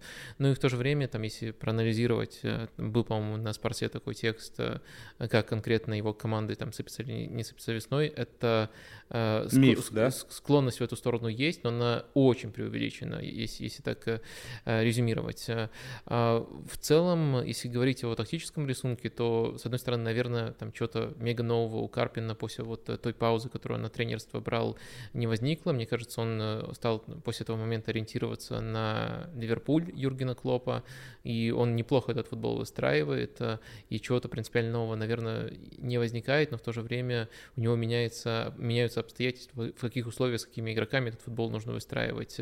И, наверное, своего рода развитие можно даже без каких-то супер новых идей назвать то, что он э, умудряется там терять легионеров, терять игроков и по-прежнему этот футбол выстраивать. Так что с точки зрения наблюдения э, Ростов был для меня одной из самых интересных команд, причем интересно, что вещи, которые приносили им результат, э, не особенно меня там возбуждают. И в целом э, в некоторых аспектах Ростова просто перло. Но даже в матчах, где вот это вот э, присутствовало, присутствовало, все равно очень интересно наблюдать за тем, как они располагаются при розыгрыше, как они доставляют мяч в атаку.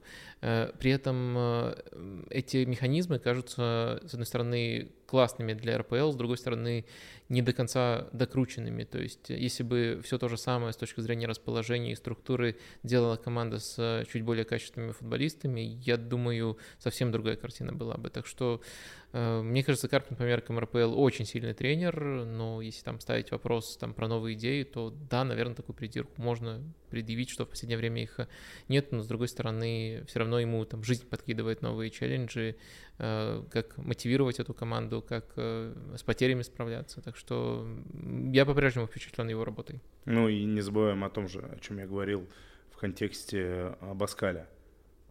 Индивидуальный, не то чтобы прорыв, но рост какой-то игроков.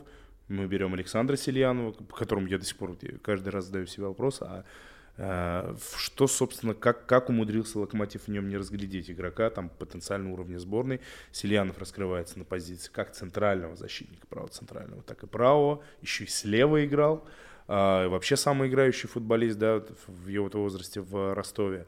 А, как раскрылся, по-новому начал переосознал для себя какие-то вопросы про начало атаки Осипенко, да, который, как мы видим, является не только защитником, способным там взять верх, там отдать ближнему и все. Нет, это игрок, который способен э, команду там вести за собой в некоторых фазах, э, иметь важное значение в плане голеодорства. Я беру не только пенальти, хотя тоже, знаешь, к слову о его там характере, в какой-то момент, да, это, это все мемы, эти бесконечные пенальти, хотя на самом деле, если их всех посмотреть, там только к одному точно вопрос, это который с торпеда был, да, который, в общем-то, и был признан левым. Но, значит, Полос классный пенальтист, Камличенко тоже очень неплохой пенальтист, помнишь, как он в Чехии много забивал. И вот они вдруг оба не могут этого сделать. Осипенко это берет на себя и великолепно справляется, ни разу не промазав. И плюс ко всему, как он э, несколько был у него в частности, вот вспоминается почему-то игра с Оренбургом, заходов в атаку, когда он соло просто показывал. Он брал мяч, тащил, обыгрывал, отдавал. Милехин, который, ну знаешь, да, его историю, парень, который, в принципе, играл в КФК, а, в ЛФЛ, и совершенно неожиданно там, ну, почитайте там, если вам интересно, как он попал в эту команду. Для количества был взят там в молодежную команду Ростова, и там вдруг в нем обнаруживают игрока, который, в принципе, и Карпину может пригодиться, а он был атакующим полузащитником. Он теперь становится основным центральным защитником, выбивает Прохина, и, если я все правильно помню, недавно он попал в число 50 по Golden Boy, uh-huh. Мелехин. Это ли не тренерская работа? Карпина в Европе вообще ждать в ближайшее время? В той же самой Испании? Потому что заходы были, и, соответственно, у него есть э, Бреноме, э, даже в отличие от РПЛ. Стоит ли его вообще там ждать? И видишь ли ты его там с испанским футболом? Идея Карпина совместимы? Э, я не вижу у него четкого намерения э, идти сейчас э, в Европу, искать любой ценой себе работу. Я думаю, это связано с семьей. Вполне возможно, вполне возможно. Э, я думаю, что в ближайшие... Ну, пока, пока просто нет никаких предпосылок к этому. А в целом это реалистично, футбол совместим, его тренерский уровень то, то тоже, тоже, мне кажется, достаточно для того, чтобы в Ла Лиге работать. И думаю, ну, язык, понятное дело, он прям в совершенстве им э, владеет. Есть ассоциации с конкретными командами. Кстати, вот именно вот Реал Соседат, э, с которым в первую очередь Карпин ассоциируется в Испании, mm. играет в футбол э, совсем недалекий от Карпина. И если Иманол Альгуасил захочет свой пост покинуть, Карпин там проявит инициативу, и это будет встречено, Э, то почему нет? Мне кажется, очень интересный вариант с точки зрения химии между клубом и тренером. Но пока к этому вообще не идет, по-моему. Вадик, а ты же, я, я помню этот отрезок, существования Матч ТВ работал в том числе там в связке с Карпином, да, э, на программу «Тотальный футбол», насколько я правильно помню. Было да? дело. Взаимодействовал с ним. А что тебя больше всего удивило, да, потому что, насколько я помню, это не первая твоя работа с каким-либо тренером, но в таком формате первая, да. Вот Карпин, ты его знал таким, там, потом узнал по-новому. Что тебя больше всего удивило? Ну, удивило, наверное, дотошность, ди- дотошность работоспособность, э, там, понятное дело, были жесткие дедлайны, и он очень многое там любил через себя пропускать. То есть, грубо говоря, там даже частично вот э, нашей работы было некоторые вещи э, готовить и толкать каким-то вот мыслям, но вот он ничего не воспринимал там на веру, он все должен был пропустить через себя, типа, я отвечаю отвечаю за каждое слово, и поэтому я готов там до четырех э, ночи просматривать матчи, э, но вот дальше там вот э, все будет разложено по полочкам от меня. Так что вот это, наверное, в первую очередь впечатлило, то, что он готов всего себя отдавать работе. Процесс, да. да. Да, это феерическое было время, когда он работал у нас. Ведь в какой-то момент Валерий Георгиевич даже стал главой комментаторского, так сказать, крыла. И это было удивительное время, потому что, ну, мне просто это очень близко. Я люблю, когда существуют летучки, когда есть обмен мнений, когда есть э, разговор о профессии в том числе. И я дико кайфовал от того, как он эти разборы устраивал. При этом сразу сообщая в начале каждой такой встречи, что, ребят, я не профессиональный комментатор, вы там опытнее меня в этом деле, но я что-то как там тренер, как организатор могу вам подсказать. И были очень классные, допустим, вещи, я никогда о них не, не задумывался. А, какой-то пример был из французского чемпионата, и он тогда предъявлял претензию Роме Трушечкину. Типа, он прям, представляешь, он, он смотрел эти матчи, понятно, что он там не все мог отсмотреть, да, не все прослушать, но то, что ему запало, он, значит, вырезал эпизод из раздевалки, там, во время игры Леона, по-моему, а, была произведена замена в одной из команд, и Трушечкин говорит, ну, то, что, наверное, произнес бы любой комментатор – ого, в перерыве поменяли там вот этого игрока, а он там, сейчас не буду врать кто, да, не помню, он вроде там серьезную роль играет в команде. Ну, наверное, чем-то не понравились его действия там в первом тайме и так далее. То есть, ну, вот такая вот замена неожиданно.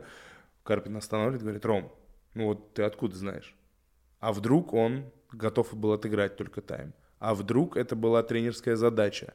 Только отработать тайм и именно так – да, ведь то, что счет там 0-0 или какой-то, это же не говорит о том, что футболист плохо отыграл, да, откуда ты знаешь, да, почему вы вот вечно так накидываете, предполагаете, Я тогда очень так крепко об этом призадумался. Ну, действительно, надо быть ответственным за свое слово. И работа с Карпиным как таким тренером была очень крутая. Тренером комментаторов. Интересная история. Э, я сразу скажу для слушателей, мы будем пропускать какие-то команды, и понятно, что выше «Динамо» много кто, и тот же Ахмат, но у нас много очень тем, поэтому Ахмат мы, к сожалению, пропустим, хотя это очень интересная команда. И поговорим о «Динамо». Сегодня «Динамо» подтвердила, что в следующем сезоне команда будет тренировать Личка. И вопрос Шварц, Йоканович, Личка – совершенно разные тренеры. И то, что выстраивал Шварц, вроде бы как должен был продолжить Юканович, но вот э, поломалось что-то. Личка может что-то сделать с этими футболистами, потому что тренер э, атакующий, но забывающий все время про оборону. И тот же самый Оренбург играл шашками наголо. Э, Личка для «Динамо» подходящий тренер на текущий момент с тем подбором футболистов, который есть. Э, учитывая, что в защите там нет какого-то дядьки, либо это очень такой странный выбор. Можно сразу скажу, Вадик? А мне просто поспорь, пожалуйста, со мной или переубеди, или просто хочется знать твое мнение на сей счет. Я чем дальше, тем больше задумываюсь насчет вот этой истории с преемственностью она, мне кажется, достаточно странной в условиях современного футбола, где все очень быстро меняется, где тезис о том, что как там было построить команду нужно там за, за два или за три сезона, он уже не пригоден. У нас есть примеры, ну давайте, давайте пример ЦСКА. Вот, твоя любимая команда, например, да, что Федотов что-то принял, он, он был как-то в линейке тренеров предыдущих, которые были там Березуцкие и прочие. Ты понимаешь, ну, в чем? Я могу тебе ответить. Ну, типа, типа он, он берет и из того, что есть, создает команду, которая становится второй да, в чемпионате. Но Бабаев не заявлял о преемственности, а Бувыч говорил о том, а, что мы будем продолжать делать Шварца. В этом плане. Да. Ну, слушай, да, давай для начала порадуемся, что Бувич хоть что-то говорит, потому что, как известно, да, он там как с кляпом во рту. Ну, ты последний... говорил в том сезоне, в этом а, он молчит. Да, ну вот спасибо большое. Да, дождемся, когда он наконец-то там выйдет из э, кунсткамеры. Я не знаю, где, где он там пропадает. Что-то у меня вопросы по поводу будущего Бувича, да. Такая команда, как «Динамо», которая позиционирует э, выход на новые рынки, потрясная просто работа с мерчом своим, с одеждой, э, так все красочно, они пытались, да, отпраздновать и столетие, ну, понятно, чем закончилось, да, но это отдельная история, это уже про спортивный блок. А, но по поводу преемственности, не знаю, мне, для меня это скорее классная история, чем нет.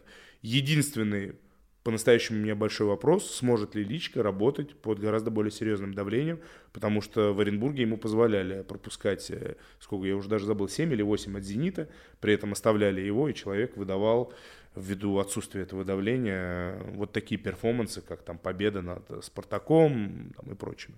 Ну, про преемственность я могу пару слов э, сказать. Мне кажется, безусловно, всегда будут э, случаи, там, исключения, когда преемственности нет, но тренер достаточно быстро перестраивает команду, добивается результата. Но мне кажется, такую работу проделывать все-таки сложнее. Вот если мы э, перейдем так в плоскость индивидуальных примеров, частных примеров, то можно оперировать, например, финалом Лиги Чемпионов. Давай посмотрим, кто играл у нас в финале Лиги Чемпионов. Интер и Манчестер Сити. Манчестер Сити один тренер работает там уже 7, да, 7 лет, плюс на самом деле о его приходе знали еще, пока работал Пелигрини, и Пелигрини знал, что придет Гвардиола в определенный момент, то есть готовили, и это определенная преемственность и просто количество сезонов. И Интер э, очень четко Морота да. искал замену, замену Антонио, Конте, да. Антонио Конте, с которого этот цикл начался. Э, так что в целом здоровому клубу проще работать, конечно же, когда эта преемственность э, находит, есть. Но в условиях нездоровой российской премьер-лиги Мне кажется, это не так, чтобы страшно. Да мне кажется, в российской премьер-лиге, ну, все-таки футбол по тем же базовым законам существует, э, и я согласен, что это может быть не страшно, но лучше все-таки иметь преемственность, чем ее не иметь. И на самом деле гегемония «Зенита» тоже в какой-то степени основана на, на том, что один тренер из сезона в сезон э, продолжает работать. Причем работает классно, и для меня, ну, кстати, извини, там за топ очень показательно. Ну, сейчас, конечно, тоже начнутся комментарии. Ха-ха, пришел Газпромовский прихвостень, да, вылез там, выполз из Матч ТВ сюда, значит, к Вадику Лукомскому пришел, что-то рассказывает. А, но по-моему, не, мало кто обращает на это внимание, но если взять все комментарии тренеров, которые работали за этот период, отрезок э, гегемонии Симака и Зенита, то почти все тренеры, начиная от Карпина, продолжая там всеми остальными, хвалят Симака как оппонента, как специалиста, который развивает. Мне кажется, это самая важная оценка. Ведь в конце концов никто их не заставляет так говорить, да? Можно и промолчать, можно и не говорить про Симака. Но тем не менее все отмечают его работу и именно развитие. Ну, просто для меня э, вот этот «Зенит», пускай он там играет и э, в полпиське, э, это все равно команда самая интересная, самая смотрибельная, самая комбинационная. Мне она нравится гораздо больше, чем выносы на Дюбу из Муна. Что такое есть? Ну и Симак шел все-таки поступательно. Уфа была прекрасна. Теперь Уфа. Где Симак? Но возвращаясь все-таки к Личке и к Динамо, Личка что-то способен сделать с тем подбором игроков Динамо, который есть вот сейчас. Потому что аргентинцев там-то и нет практически. И ну, каких-то креативных ребят тоже не тю, очень тю, много. Тю, тю, тю, тю. Захарян, но... Ну, подожди. Э, использовать игроков... Ну, если у тебя есть игроки функции, если у Лички есть игроки функции, похоже, он тоже может с этим справиться. Тому хороший пример, там, Эктов в, в этом сезоне и так далее. Мне кажется, если кто-то способен разбудить и что-то путное сделать уже из Макарова, да, который, честно говоря, ну, как люди уже, наверное, подзабыли, сколько за него заплатили, да, но там в целом, как за Бариуса заплатили, да, почти, то в целом, я думаю, это вот как раз личка, кто-то вроде Второй него. человек в коммент-шоу работает сейчас. Да. Смотри как. А, ну, кто еще? Подожди. А, есть отличный набор нападающих, Тюкавин Смолов, разные, во всех смыслах разные. Можно строить футбол что с одним, что с другим. Уже отлично, что есть там подмена. Из Скопинцева, я, я думаю, что наконец-то кто-то догадается Скопинцева перевести с э, левого фланга обороны в атаку. Я, я просто жду, когда наконец-то это сделают, да, и перестанут муч, мучить парня тем, чем он не умеет заниматься, потому что, ну, по большому счету, потому что слишком много индивидуальных ошибок, там, связанных с забросами за спину и так далее. К сожалению, Дима мне симпатичен, но этот сезон так себе. Мне кажется, он может раскрыться в атаке, именно в атакующей команде. Поэтому я не знаю, что насчет результата, но для меня проект «Динамо Лички», наверное, один из самых интересных в грядущем сезоне. Для меня тоже, ну, то есть эм, точно будет весело. Э, вот этот стиль футбола, он явно ассоциируется с личкой, это его рук дело. Другое дело, что в Оренбурге у него были ресурсы для этого. Э, как, как он в другой среде себя проявит, э, мне вообще непонятно, честно говоря. Ну, то есть очень тяжело отделить уровень селекционной работы Оренбурга от непосредственно уровня лички. Неплохо ну, было бы, чтобы из Оренбурга парочку переманили, да, ребят? В «Динамо». Кстати. Для кого, смотря неплохо? Ну, для, в первую очередь для «Динамо» и для лички, потому что много разговоров о вере. Я думаю, это футболист, э, ради которого «Динамо» стоит раскошелиться, сто процентов. Тем более там не так, чтобы... А хотя нет, легионеры есть. Легионеры... Не, ну слушай, когда у тебя, блин, игрок сборной Камеруна, там, с чемпионата мира, да, когда у тебя Захарян, которого Челси хочет приобрести, Смолов, э, один из самых статусных российских форвардов, да, в какой бы он форме не был, он способен на многое. И далее мы там идем по списку, но это очень неплохой, явно лучше, чем у Оренбурга, давай так. Ну да. Ну, кстати, касательно легионеров э, из Оренбурга, кто-то инсайдил, что до зимы они никуда не уедут, потому что Оренбургу деньги-то... Ну, то есть у них нет прям потребности в продаже. Ну, она достаточно поэтому, стабильная финансовая команда, это правда. И поэтому они будут сохранять, особенно под э, Ерошика. Э, и, соответственно, команду они будут сохранять. По командам, наверное, все. Единственное, кстати, закрывая тему Динамо, я очень жду, э, что Личка даст Захаряну, потому что э, Личка умеет работать с нападением. А Захаряну пора бы уже как-то раскрываться и показывать класс в долгу, а не только в одном сезоне. Ну, кстати, для Захаряна... надо уезжать. По поводу уезжать... А вот куда он сейчас уедет? Э, в только Турцию? В Турцию только один вариант. Вообще других я не вижу. Почему? Ну, просто... Из-за банковских платежей? Ну, понятно, что, кажется, как, как выясняется, вы... их можно уже там обходить, да. да, решать эту проблему и так далее, но... Ну, в Турции как раз-таки это не Просто в Турции сейчас является. чувствуется прямо серьезный спрос на российских футболистов. А просто таким сезоном, который выдал Арсен, я думаю, он сам это понимает, он значительно там отсек э, значительную группу команд, которые могут им интересоваться. Поэтому я в этом плане, в, том, в плане интереса.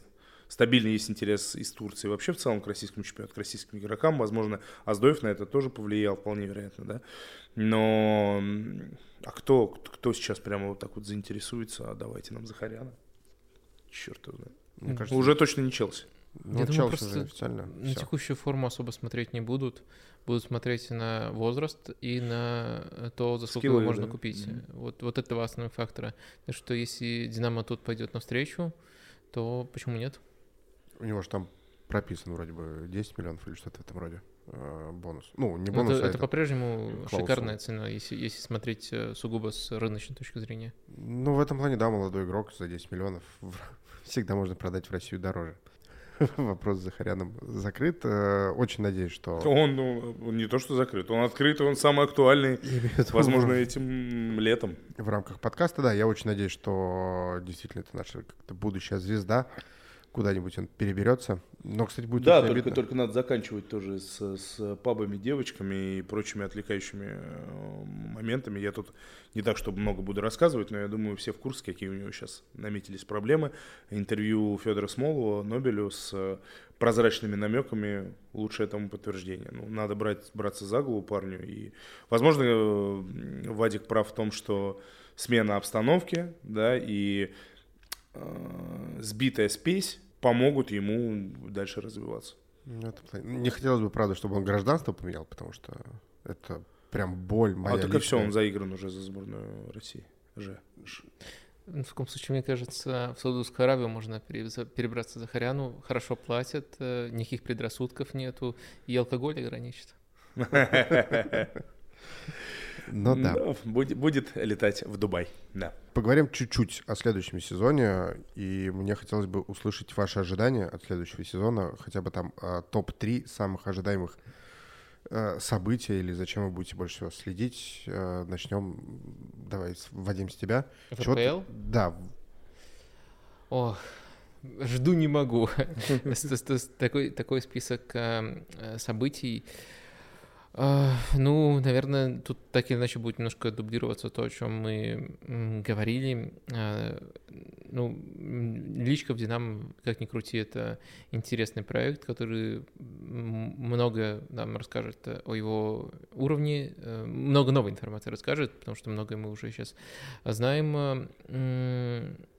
Может быть, эм, чемпионская интрига в формате будет, не будет, э, пошатнется ли по каким-то не, пока не, непонятным, непредсказанным причинам «Зенит», даст ли он вообще лазейку остальным командам, а, и что, что еще кого выделить? Эм, ну, две таких э, интриги. Я, честно сказать, э, с весны стал намного меньше смотреть РПЛ. Не возбуждает меня. Дальше, раньше какое-то время по инерции еще смотрел, сейчас, сейчас такого практически нет. Дима. А, интересно будет понаблюдать за проектом Игнашевича, за Балтикой, учитывая еще и финансовые влияния определенные, а, за тем, как будет команда развиваться, будет ли она, ну, спойлер, нет, значительно менять состав свой, который, в общем-то, очень даже стабильный и местами привлекательный футбол показывала в РПЛ, э, в ФНЛ. А, Рубин также поднимается, и у нас в целом поднима, э, получается, что средний уровень российской премьер-лиги значительно вырастет, потому что Рубин вряд ли будет командой а, там при таких ресурсах, э, ну посмотрим, там, какое видение у Рахимова, но судя по тому, что он говорит, не знаю, там, что в перерывах, что в личных беседах, что там в интервью, это будет команда необоронительного э, характера. Поэтому средний уровень с такими новичками вырастет – мне немножечко страшновато, если честно, за Ростов. Потому что хорошо, конечно, что взяли сейчас Ионова, да, нужны именно опытные футболисты. Потому что а представь, что, ну вот, допустим, так сойдется, может же такое произойти, что пенальти они зарабатывать будут меньше, под Камличенко уже адаптируется, что какая-то вдруг на некоторых позициях произойдет стагнация, а может кого-то и продадут. Я думаю, Сильянов это там, защитник, которого надо брать в топ-клубы или, допустим, ну, Мелехин вряд ли, но можно там присмотреться к ребятам. Короче, э, могут быть проблемы, если хочешь, вангую. Желаю там большой удачи ростовчанам в целом. Если сейчас еще и Глебова заберут, да, допустим, Спартак на него смотрит, то это могут быть проблемы. Э, ну, хотелось бы, конечно, чтобы Ростов был и оставался в российской премьер-лиге, но если хочешь, это вот такой прогноз, что Ростов не выступит так же, как и в прошлом сезоне.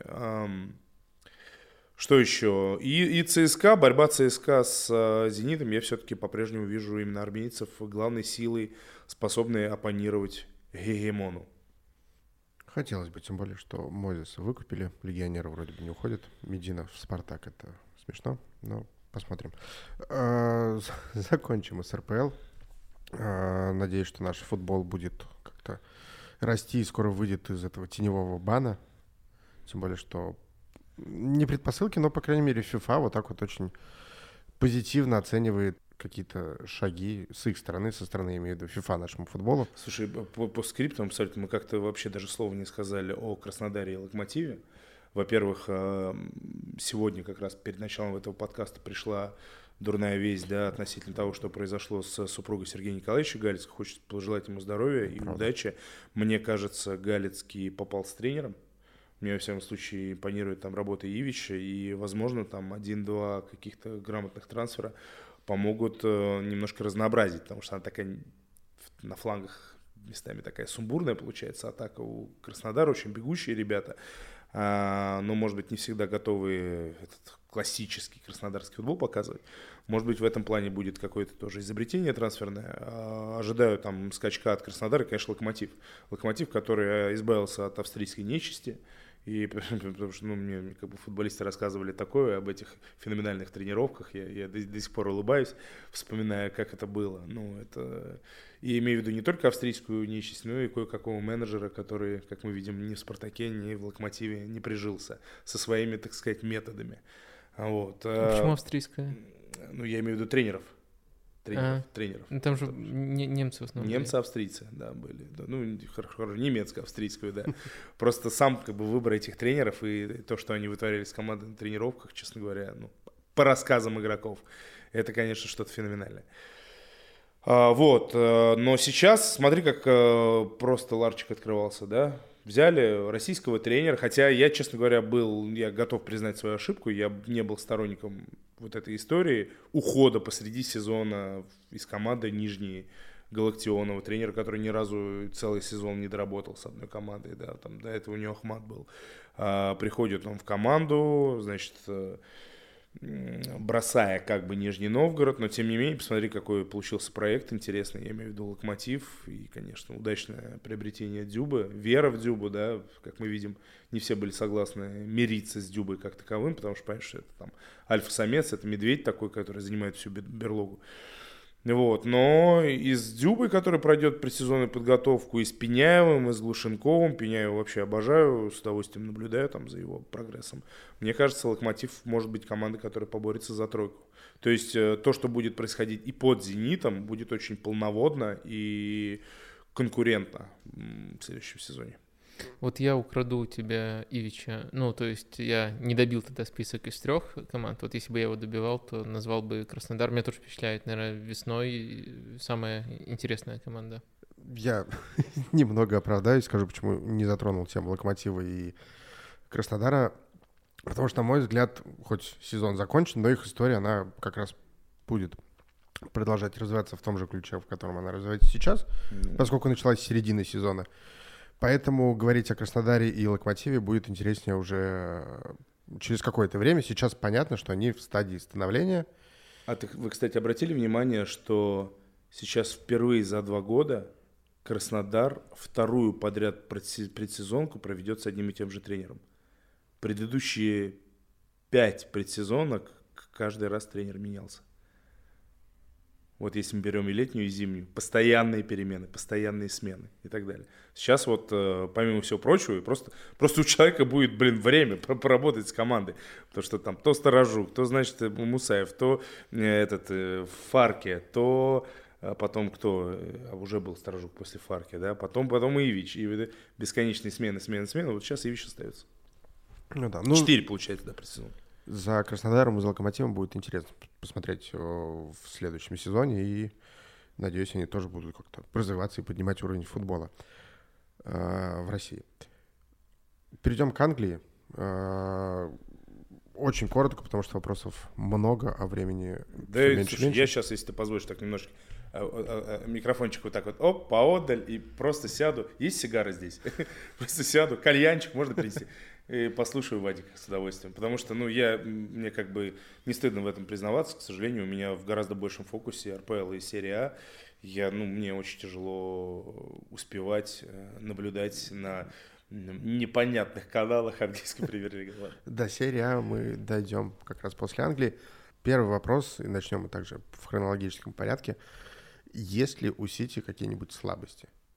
В долгу. Я понимаю, что в Лиге Чемпионов они могут перемудрить, ну, Пеп, и там проиграть э, один-два матча. Вот именно на дистанции э, в чемпионате у них есть какие-нибудь слабости?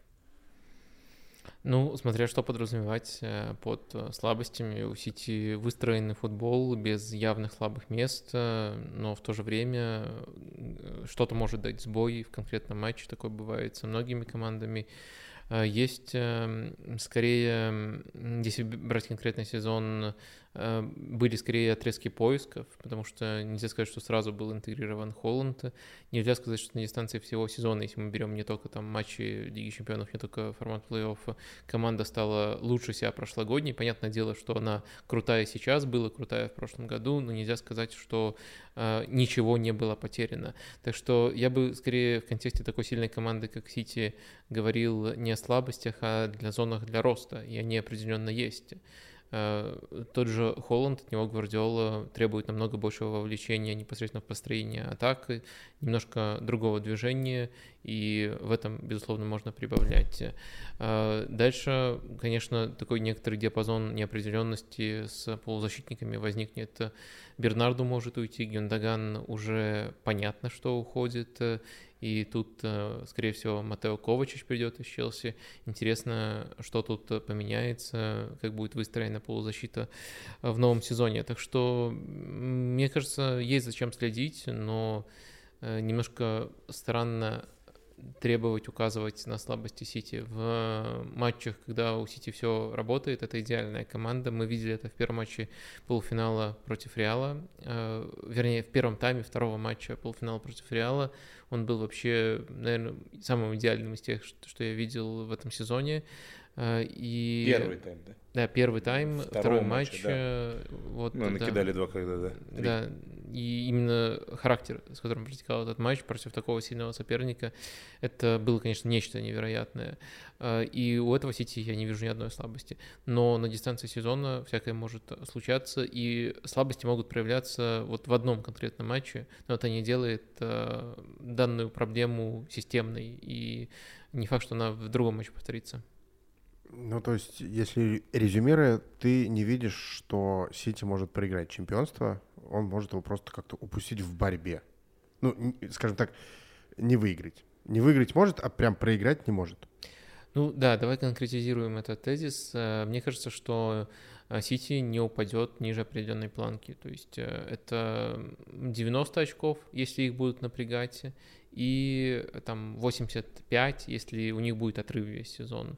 И вот эта чемпионская планка, планка, в которой там Сити контролирует гонку, э, она как бы ставит вопрос перед любым конкурентом, э, э, ставит челлендж. Нужно показать что-то экстраординарное, чтобы превзойти эту команду. Вот получилось, по сути, у Ливерпуля Клопа однажды. Я помню, что еще был случай с Челси, но там это был первый сезон Гвардиолы, и в той гонке, по сути, так, так толком и не поучаствовал э, Пеп. То есть очень, очень быстро отсекли их.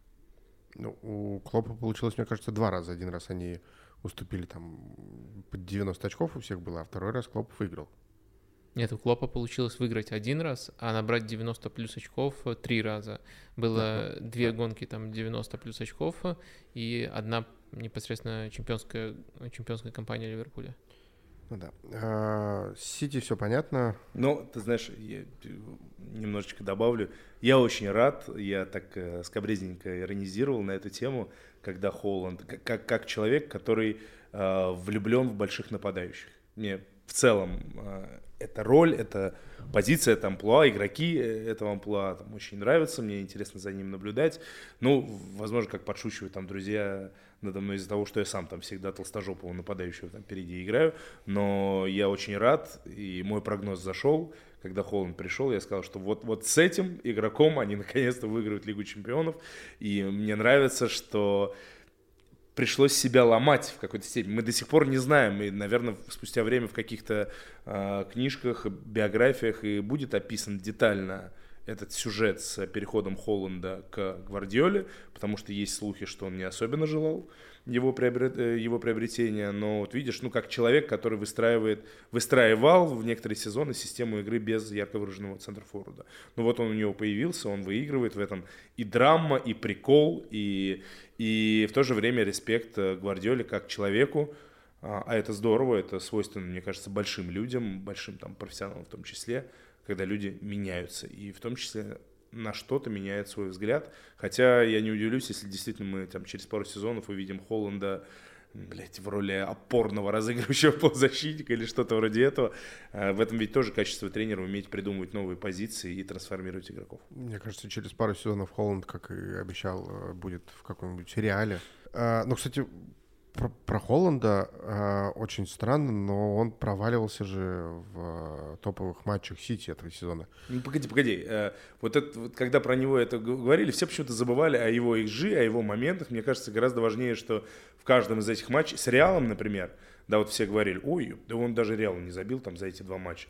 Но вспомни, э, сколько у него было ситуаций, как тащил, как, как Супермен э, тащил мячи после его ударов Куртуа, а в финале, ну в финале, извините, Инзаги подъехал со своей обороной, э, и Ачерби со своими про, прошедшими химиотерапию стальными яичками просто там схавал это уже. И тоже был выход один в первом тайме. Под углом, да? Когда да, да, да. Угу. Ну, да, тоже был момент все равно. Ну, ну типа, это Холланд, да? Но он же нападающий. В момент это, конечно, хорошо, но забивать же должен человек. А он мало забил, да, в этом это так, что я Что не так с ним, скажи, пожалуйста. Я говорю именно про ключевой матч, финал с Манчестер э, Юнайтед э, провален. Ну, вот э, ты опираешься на четыре последних важных матча. Два полуфинала против Мадрида и два финала Кубок и Лига Чемпионов. Ну да, концовка у него не лучшая. Она на самом деле была не лучшая в принципе, потому что тут нельзя выделить проблему именно топовых матчей. В топовых матчах у него все э, нормально. То есть у него, в принципе, начиная с мая, два гола всего, по-моему, можно там чекнуть, но точно очень низкие по его параметрам э, показатели. Так что да, у него в конце сезона был спад. Ну, стоит ли из этого какую-то глобальную новость сделать? Я думаю, нет. Ну, то есть, опять же, вопрос именно был в том, что выливается ли это в какую-то проблему, в том, что он проваливается. Слушай, ну, счит, ну, считанное, проваливается, счит, мы считанное количество, слово. Да, не считанное количество да. нападающих, и то это можно вспомнить э, ультрапраймовые сезоны Роналду и Месси, когда они забивали, да, там у Роналду сколько-то голов-то было, 60. Ну, короче говоря, когда практически там в каждом матче забивали, и в какой бы они форме там ни находились, все залетало и так далее. То есть, ну, погоди, дай ему тоже там окончательно сформироваться, вырасти, все-таки 22 года, да, 20-22 года, э, он уже что-то феноменальное показывает, и мне кажется, о каком-то комплексе там больших матчей просто и речи быть не может. Меня очень впечатлила вот эта история, рассказанная Гвардиолой, о том, что после того самого матча за Суперкубок, первого при Холланде, да, когда он там не, не забил, в перекладину попал и так далее, он просто подошел и сказал, коуч, давай, спокуха, я буду забивать, все нормально. То есть, э, если с такой ментальностью форвардской, э, это привет, кстати, большой э, кое-каким другим нападающим, там из Ромы, например, так, если с такой ментальностью человек после промахов играет дальше, то, я думаю, никаких комплексов у него не будет, и вслед за каким-то не самым удачным матчем будет выдавать 5 удачных. Какая-то версия Златана 2.0? Да мне кажется, мне кажется, они разные.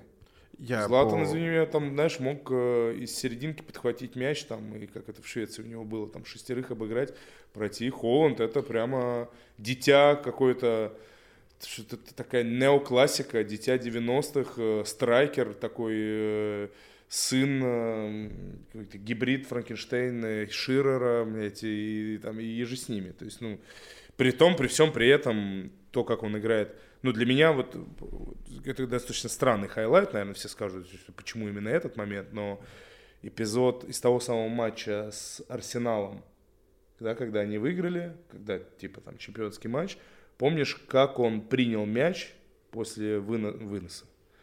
В Манчестер Сити не бывает выносов. После паса Эдерсона, под давлением, как он мягко, технично его обработал, спиной к воротам, и какую он передачу отдал, раскрывая пространство Дебрюйна. Я, я, я смотрел с другой просто камеры, с другого ракурса, и думал, какой же клоун Роб Холдинг. Это а. важно, против кого он да, да, да, развернулся. Кто, что смотрит. Я за Центрфордами, Вадик, естественно, за защитниками Арсенала, но э, как все равно он это мягко сделал, то есть он не дубовый, он там технично развивается. Блин, честно, большой кайф был за ним наблюдать, и в Лиге Чемпионов в том числе. Поговорим теперь про Арсенал. Это скорее не вопрос, мне просто согласишься ты со мной или нет. Текущий успех Арсенала — это какая-то отправная точка. Ты с этим согласен? Или это случайный успех этого сезона? Нет, я не думаю, что это случайный успех. Э, степень этого успеха, который стал, был таким успешным, что в итоге превратился в провал. Я думаю, вы понимаете о чем. То есть э, такие ожидания сформировались, что в итоге не чемпионство воспринимается тоже как, э, как минимум провал концовки. Э, я думаю, что это не случайно. У Арсенала очень стилистически последовательная команда сформировалась.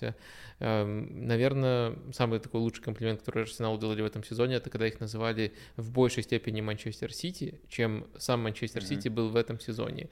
Ну и долгое время шли на первом месте такой, такой признак Манчестер Сити, и играли с э, Габи Жезусом, который, конечно, все-таки нападающий, но намного более такой подходящий под манеру Сити, а сам Сити начал там от своих принципов отходить, находился долгое время в поисках, и вот Арсенал таким образом окрестили, я думаю, это достаточно точная характеристика, потому что и прессинг, и розыгрыш, и все было на уровне. Другой вопрос... Э, и характер, сколько да, возвращений было. в игру там и так далее, мне кажется, это очень важный такой момент, нюанс для команд строящихся.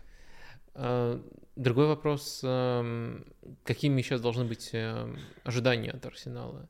А, я думаю, что попадать уверенно в Лигу чемпионов, играть в тот футбол, который мы наблюдали, это адекватное ожидание.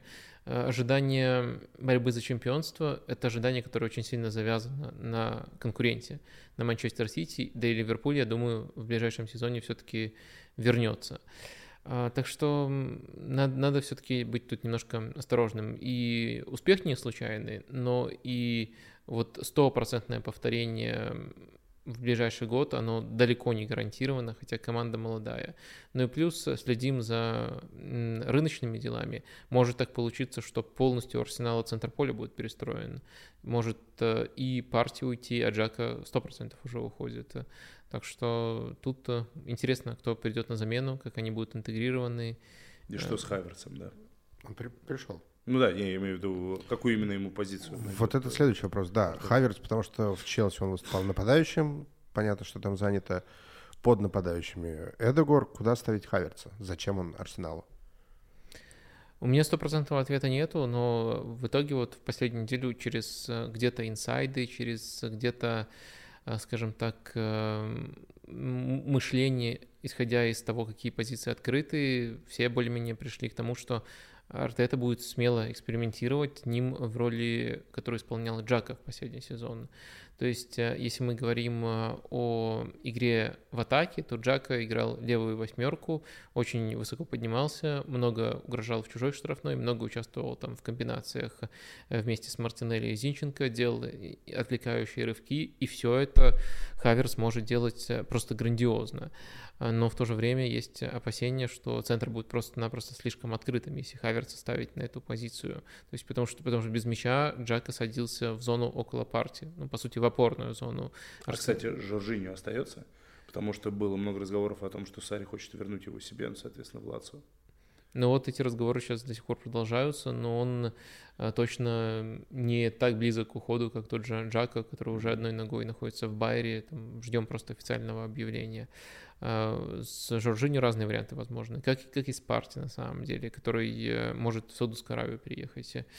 В общем, э, э, тут много, если бы, э, тут много пока вещей, которые мы на 100% предсказать не можем, а от этого будет зависеть траектория команды. В целом, конечно, вроде как водные данные такие, что команда молодая, команда хорошо играла в футбол в прошлом сезоне, логично ждать прогресса, особенно учитывая, что все потери, они достаточно контролируемые. То есть это не э, те случаи, когда там Манчестер Сити или Барселона, эти команды, наверное, все-таки почаще остальных приходили, буквально обкрадывали, забирали главную звезду.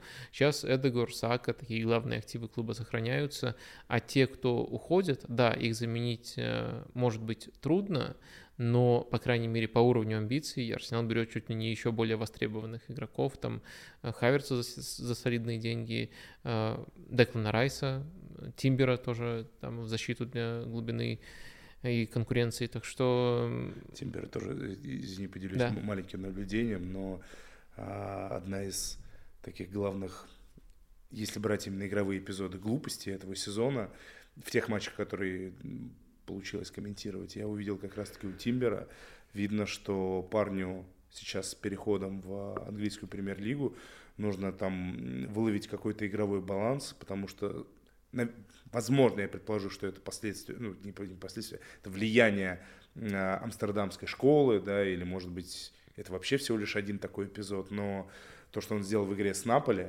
э, в первом матче, я тогда комментировал, тогда просто было видно, что Наполи волтузит Аякс, а Аякс забил там один мяч, они проигрывают 1-2, соответственно, любой опытный футболист понимает, что когда там секунда до конца, минута, надо просто, блядь, доиграть этот тайм. Юриан Тимбер в итоге выбрасывается так, что его поймать и расколоть вот эту зону, которая расколоть, воспользоваться этой пустой зоной, которую он оформил для Наполи, не составил вообще никакого труда. Наполи забивает третий, и все, и матч решен. И тогда у меня появились сомнения насчет этого парня, которого расхваливали как там игрока, оказавшего, это говорил, между прочим, Ван Дейк, влияние даже на сборную Голландии. Вот, поэтому надо бы ему стабилизироваться и привыкнуть э, к такому футболу, где нужно больше баланса и где могут так по несколько раз за матч наказать, как наказал его Наполе. Но в целом, да, востребованный игрок, крутой, а, тоже такой, видишь, новый какой-то появляется тренд. Раньше же в Европе, как всегда, там пара здоровенных амбалов, а, исполинов, центральных защитников, но сейчас появляются защитники, а, чуть ли там не переделанные из флангов, с фланговых, да, которые могут контролировать мяч, которые в середине скорее юркие, чем мощные в центре обороны. Э, Арсенал претендует на Райса, и в то же время, причем платит за него там, ну, предлагает э, чуть ли не 90 миллионов, и в то же время Ньюкасл претендует на Тонали, предлагая за него 70 миллионов. Это очень странно, на мой взгляд. Вот э, Вадим, как болельщик Арсенала, тебе кого бы больше хотелось видеть в Арсенале и кто больше подходит команде. Мне как болельщику Арсенала хотелось бы, чтобы ни на Тонали, ни на Райса не тратил такие деньги Арсенал, потому что Арсенал может намного более выгодные сделки заключать. И в последние годы как раз-таки восхождение клуба связано с тем, что Арсенал находил э, игроков за хорошую цену э, извлекал выгоду из своей трансферной работы, а не просто там сорил деньгами, потому что если Арсенал начнет ввязываться в гонки, где самое важное сорить деньгами, то Арсенал ВПЛ э, не прыгнет выше определенного уровня, потому что по ресурсам Арсенал, если все начнут ими эффективно распоряжаться, это где-то пятая команда. И это, конечно, не то место, на котором хотелось бы находиться, особенно после такого сезона. А, так что ни того, ни другого. Но если вопрос был в том, чтобы я объяснил э, этот парадокс, ну, тут нужно смотреть на продающий клуб, кому нужнее деньги, и так сейчас получилось. Просто такой ландшафт в футболе европейском сформировался, что Вестхэму из низов таблицы АПЛ э, деньги не так нужны, э, как э, Милану. И это просто более сильная переговорная позиция. Э, можно также там уходить еще дальше, рассказывать там про английский паспорт и в целом... Ну давай еще не будем забывать о том, что итальянцы крайне редко раскрываются за пределами Родины. Можно, можно, можно и об этом э, сказать.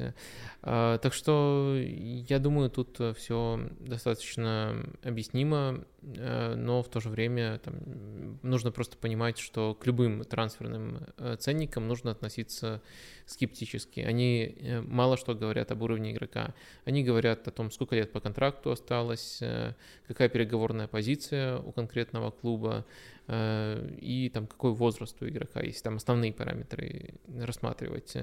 Э, все остальное, все, что касается непосредственно футбола, это вторично в этих ценниках. Так, так уж устроен рынок. 100-миллионный мудрик нам сейчас машет ну, ручки, да. да. Но вопрос э, скорее, зачем покупать 90-миллионного Райса, если есть на рынке 70-миллионный Тоналли? Вот, и вроде бы игроки, они по позиции схожи. Нет. Вообще нет. Вообще нет. Окей, тогда вопрос нет. Э, Ливерпуль, очень коротко. Э, есть ли вообще у Ливерпуля какие-то рычаги для роста, которые вот наметились в этом сезоне после провала? Э, может ли Клоп вытянуть Ливерпуль на тот уровень, на котором они были до текущего сезона? Сто процентов может. Ну, достаточно посмотреть просто на финальную серию. То есть после того, как нашли вариант, в котором Трент играет как ложный, ложный фулбэк, и, следовательно, механизмы команды тоже по цепочке трансформируются. Это придало и свежести, это просто хороший э, с точки зрения тактической логики тоже вариант для Ливерпуля. Я думаю, вот просто эта инерция, волна, которую они подхватили в конце сезона, позволит Ливерпулю как минимум на уровень, уверенный уровень топ-четверки вернуться, а может быть снова стать э, уверенной второй командой в АПЛ. Так что я думаю, это не просто там э, в категориях может, это разумное ожидание от Ливерпуля в ближайшем сезоне.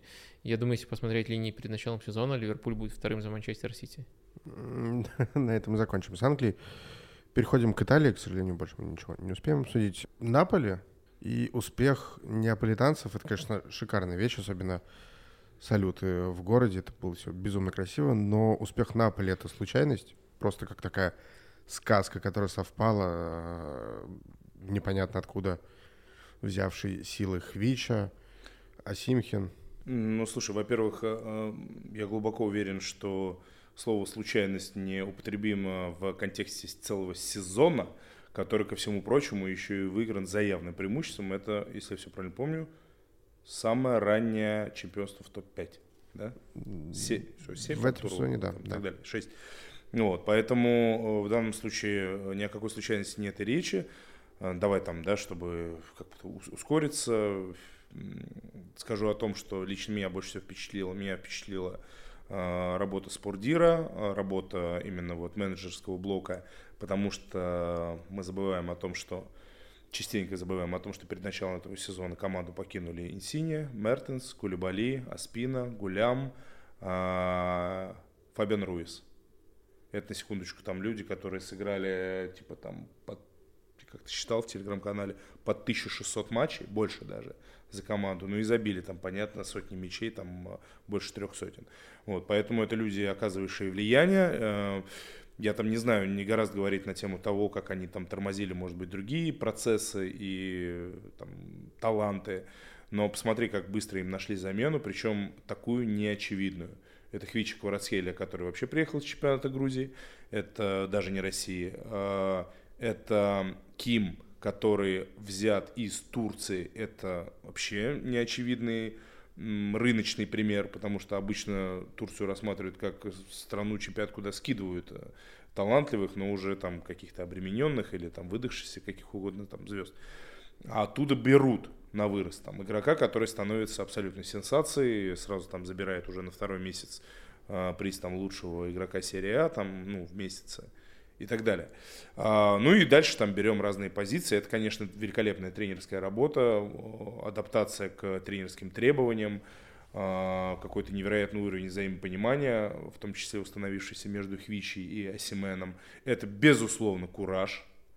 Это предложение атакующего футбола от команды, которая, да, ассоциировалась с атакой в предыдущий сезон, и в этом плане преемственность какую-то определенную можно увидеть, но, но не в такой степени, не, не, не так, чтобы это было проявлялось даже в матче с каким угодно, но Ливерпулем, да, вспоминаем. Мне кажется, это тоже недооценено значение именно той победы, потому что Наполи выходит на совершенно другой уровень, громит дома Ливерпуль, да, со всеми его именами, с э, тренерским штабом, таким известным и так далее. И мне кажется, это очень серьезный вдохновляющий фактор. Ну, плюс ко всему исторический момент, там, ожидание чемпионства затянувшееся, какой-то невероятно... Я всегда очень люблю вспоминать историю про Лоренцо Инсини, который рассказывал о том, а, как он приехал домой после первого матча за Наполи, когда его вызвали в основу, да, из Примаверы в основу. Он приехал, он, он точнее, сыграл там, вышел на замену, дебютировал, он, а, команда проиграла, и он ехал, он рассказывал там в открытом письме, что он ехал домой с мыслями о том, что ну его там сейчас на райончике в Неаполе от чехвостят, там, там слабо скажем, да, за то, что ну как так. А в итоге он приезжает, и там карнавал. Наш дебютировал там в, за Наполи, за главную команду. Это просто вот краска, рассказ о том, насколько экзальтирован город. И тоже не, нельзя недооценивать это, потому что дома Наполи был командой просто переламывающей, перемалывающей всех. Поэтому вот этот э, набор историй, каких-то там, ну, плюс, конечно, во главу угла ставится тренерская работа, приводит к тому, что Наполе выигрывает. естественно, на фоне того, что кризис э, у Ювентуса, проблемы у Интера, который на два фронта играл, и у которого там Лукаку выпал и Брозович в первой части сезона, проблемы у Милана, у которого ну, просто нету резерва. Ну, чего уж там, да? И, и ну, вряд ли способность Лацио там бороться за реальное чемпионство. Вот это все так совпало, вот превратилось в это чемпионство. Так вижу я. А, уже подтвержден, собственно, следующий тренер. А, Руди Грасси, это удачный выбор? Гарсия, Гарсия. Гарсия, Гарсия, конечно, да. Удачный выбор для Наполя. Потому что, опять С Гарсия, да, было бы интересно, да? Представляешь, даже за сенсация? А, я думаю, что это недооцененный и неочевидный вариант. Просто проблема в том, что от Наполи сейчас некоторые могут ожидать чемпионства, но это неадекватное ожидание. Наполи скорее часть своих лидеров э, потеряет, команду нужно будет перестраивать, э, и скорее нужно ждать уверенного попадания в четверку на ближайший год от Наполи. Я думаю, э, Гарсия может выполнить эту, эти ожидания, вот эти адекватные ожидания. Про неадекватные, что уж там говорить, это проблема тех, кто их сформировал. А, и э, он может э, сохранить стиль Наполи, то есть э, стиль достаточно яркий, атакующий. Он во многих командах ставил такой футбол. Это как минимум на некоторых отрезках было в Роме, в Марселе, в Лионе. Причем я так скромно сказал отрезки. Как минимум сезон в каждом из этих клубов был, где э, команда при Руди играла в очень яркий атакующий футбол. И причем, мне кажется... Я бы даже сказал, э, не как минимум, а именно сезон один. Это проблема, да, да, да, есть такое, что расстается он с командами на очень такой нисходящей траектории. Но э, каждую из последних, если взять, он выводил на пик, это еще там мы в его календаре Э, карьерном не добрались до Лиля, с которым он э, чемпионом становился, и где раскрывал Эдена Азара в первую очередь. Э, так что мне кажется, что он тренер не попсовый, и может быть то, как он расстается с клубами, ему вредит, но в то же время это тренер с узнаваемым хорошим стилем, я думаю, скорее подходящий этому составу. Ну и у него в карьере еще не было такой сильной команды, при всем уважении к Роме, к тому поколению, которое тогда там было. Так что будет очень интересно, и я думаю, что это хороший выбор, но просто нет такого выбора, даже если Гвардиола придет, э, чтобы именно гарантировать титул, э, защиту титула в следующем сезоне. Ну и, кстати, надо сказать, что Наполе очень крепкая с финансовой точки зрения команда. Единственная в Италии, которая из сезона в сезон э, в плюсе, оказывается, да, и, и до вот этого чемпионского сезона. И при всем при этом, на самом деле, да, часть лидеров уйдет, но небольшая часть. Пока что разговоры только о Киме в основном и о Осимене. А, по Кварацхеле разговоры как-то немножко по, по тухли, и мне кажется, мало шансов, что конкретно сейчас его выцепят из Наполи. Нужен еще один сезон. Ну, скорее всего, да. А, четыре, даже пять финалов, а, включая финал молодежного чемпионата мира – Ю-20, если не ошибаюсь, это ренессанс итальянского футбола? Или это просто какая-то такая, ну, случайность, опять же, плохое слово, но просто вот случилось такое, что вот... Стечение очень, Стечение очень, очень, да. очень многих обстоятельств. Не знаю, можно по-разному на этот процесс смотреть. Я бы в первую очередь сказал о том, может такой какой-то не попсовый вариант, о том, что в каждом из этих случаев это была работа итальянских тренеров. И знаешь, можно, если там каждый случай какой-то брать, окей, давай там Инзаги, который вывел команду из пике, находясь под жесточайшим давлением прессы, которой не нравилось, что Интер матч за матчем там сгорает. Но, кстати, во многих случаях это было в том числе там не везение, если брать там всякие метрики, хотя бы самую банальную XG. Вытянул команду да, из этой ситуации и провел великолепный финал. Пускай он там по результату вышел неудачным ну, я имею в виду по-тренерски, да, там, по контролю команды. А, Пиоли, мне кажется, очень крутое там решение, хотя о нем, да, не скажешь, что оно недооцененное, решение, касающееся середины сезона, когда команда поплыла, было очевидно, что не хватает ресурса, и в итоге он переходит на схему с тремя центральными, интегрируя туда Чао, которым мы так, ну да, мы видели его там в Гизелькирхене, ну давай там все-таки скажем, что это еще там такой свеженький, так, сырой новичок, да, в итоге оказывается, что он готов, он здорово играет. оказывается, что он чау, а не тиа. Во-первых, так, да, да, начнем с этого. И я был первый, кто попал в этот капкан, э, расставленный коллегами с чемпионат.ком, блядь, которые написали его как тиа. Да, и э, он круто в итоге играет, удалось кризисный отрезок преодолеть именно благодаря этому неожиданному тренерскому решению, хотя его даже Орига Саки прибивал. Он говорил о том, что ты что, мол, ну, как бы ты, ты все свои труды ломаешь, ты их как бы там под ковер куда-то спускаешь там, а, переходя вдруг на эту схему. Ну, вот мы видим, за кем правда в итоге, да, за Пиоли. И там можно, ну, Итальяно, да, берет Ферентину, давай так скажем, даже в условиях Лиги конференций, ну, не самый очевидный вариант для финалиста, да, чтобы это была Ферентина. Прямо скажем, там, с ее проблемами, с выпадающим там Амрабатом, который там может провести какой-то феноменальный матч, а следом напривозить там Стрекороба. Вот, поэтому тренерская работа это, это ренессанс тренерской итальянской школы, да, клубов итальянских, сомневаюсь, и итальянского футбола. Ну, то есть не будет такого, что в следующем сезоне Ювентус, который наконец-то решил все свои дела, будет бороться за, не знаю, финал Лиги Чемпионов. Да он, во-первых, туда не попал, в Лигу За финал, да. Я бы охуел, если бы а я уже боролся за финал А я уже обрадовался, что могу впервые в жизни сделать прогноз, который, ну, прямо гарантированно сбудется. Не будет Ювентус бороться за финал Лиги Чемпионов. Я про Лигу конференции, да. Ну, Лига конференции, кстати, по плечу, наверное, Ювентусу. Слушай, а подожди, а что получается у нас?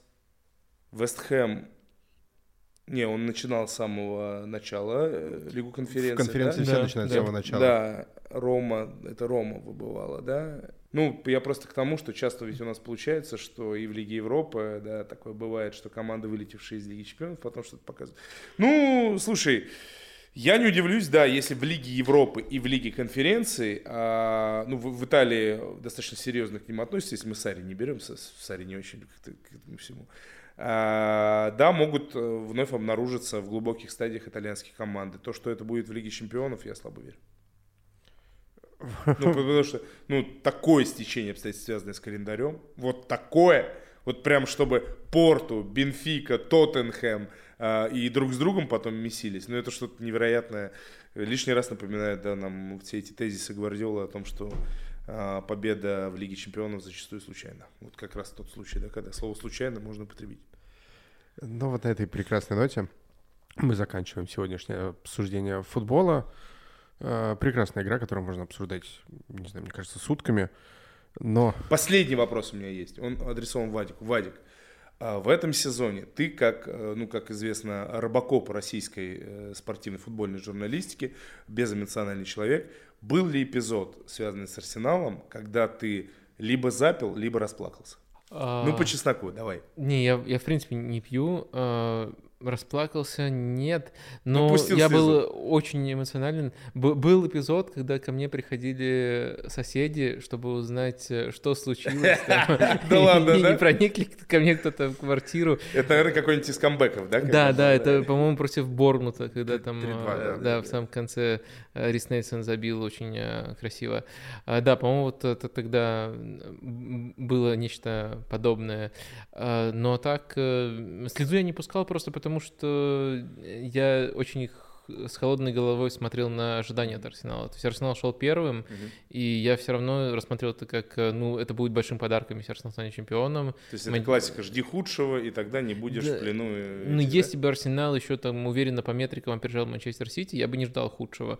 Но Манчестер Сити должен был нагнать. Единственное, что эм, обидно, как именно Арсенал терял эти очки. Mm-hmm. А то, что вот Манчестер Сити такую победную серию выдаст, это, во-первых, опыт ну, почти каждого сезона в конце весна Гвардиола, там команда, как, как, как говорит там, Кайл Уокер, э, Гюндаган олицетворяет эту команду, он весной каждый раз превращается в Зидана. Зидана да. да, в общем, э, да. Я, я думаю, что это было читаемо, и еще по метрикам тоже Манчестер Сити превосходил Арсенал, поэтому я, я, я себя заранее настроил на то, что вот э, это будет ну, каким-то большим подарком, что-то должно экстраординарное случиться, если, чтобы Арсенал стал чемпионом.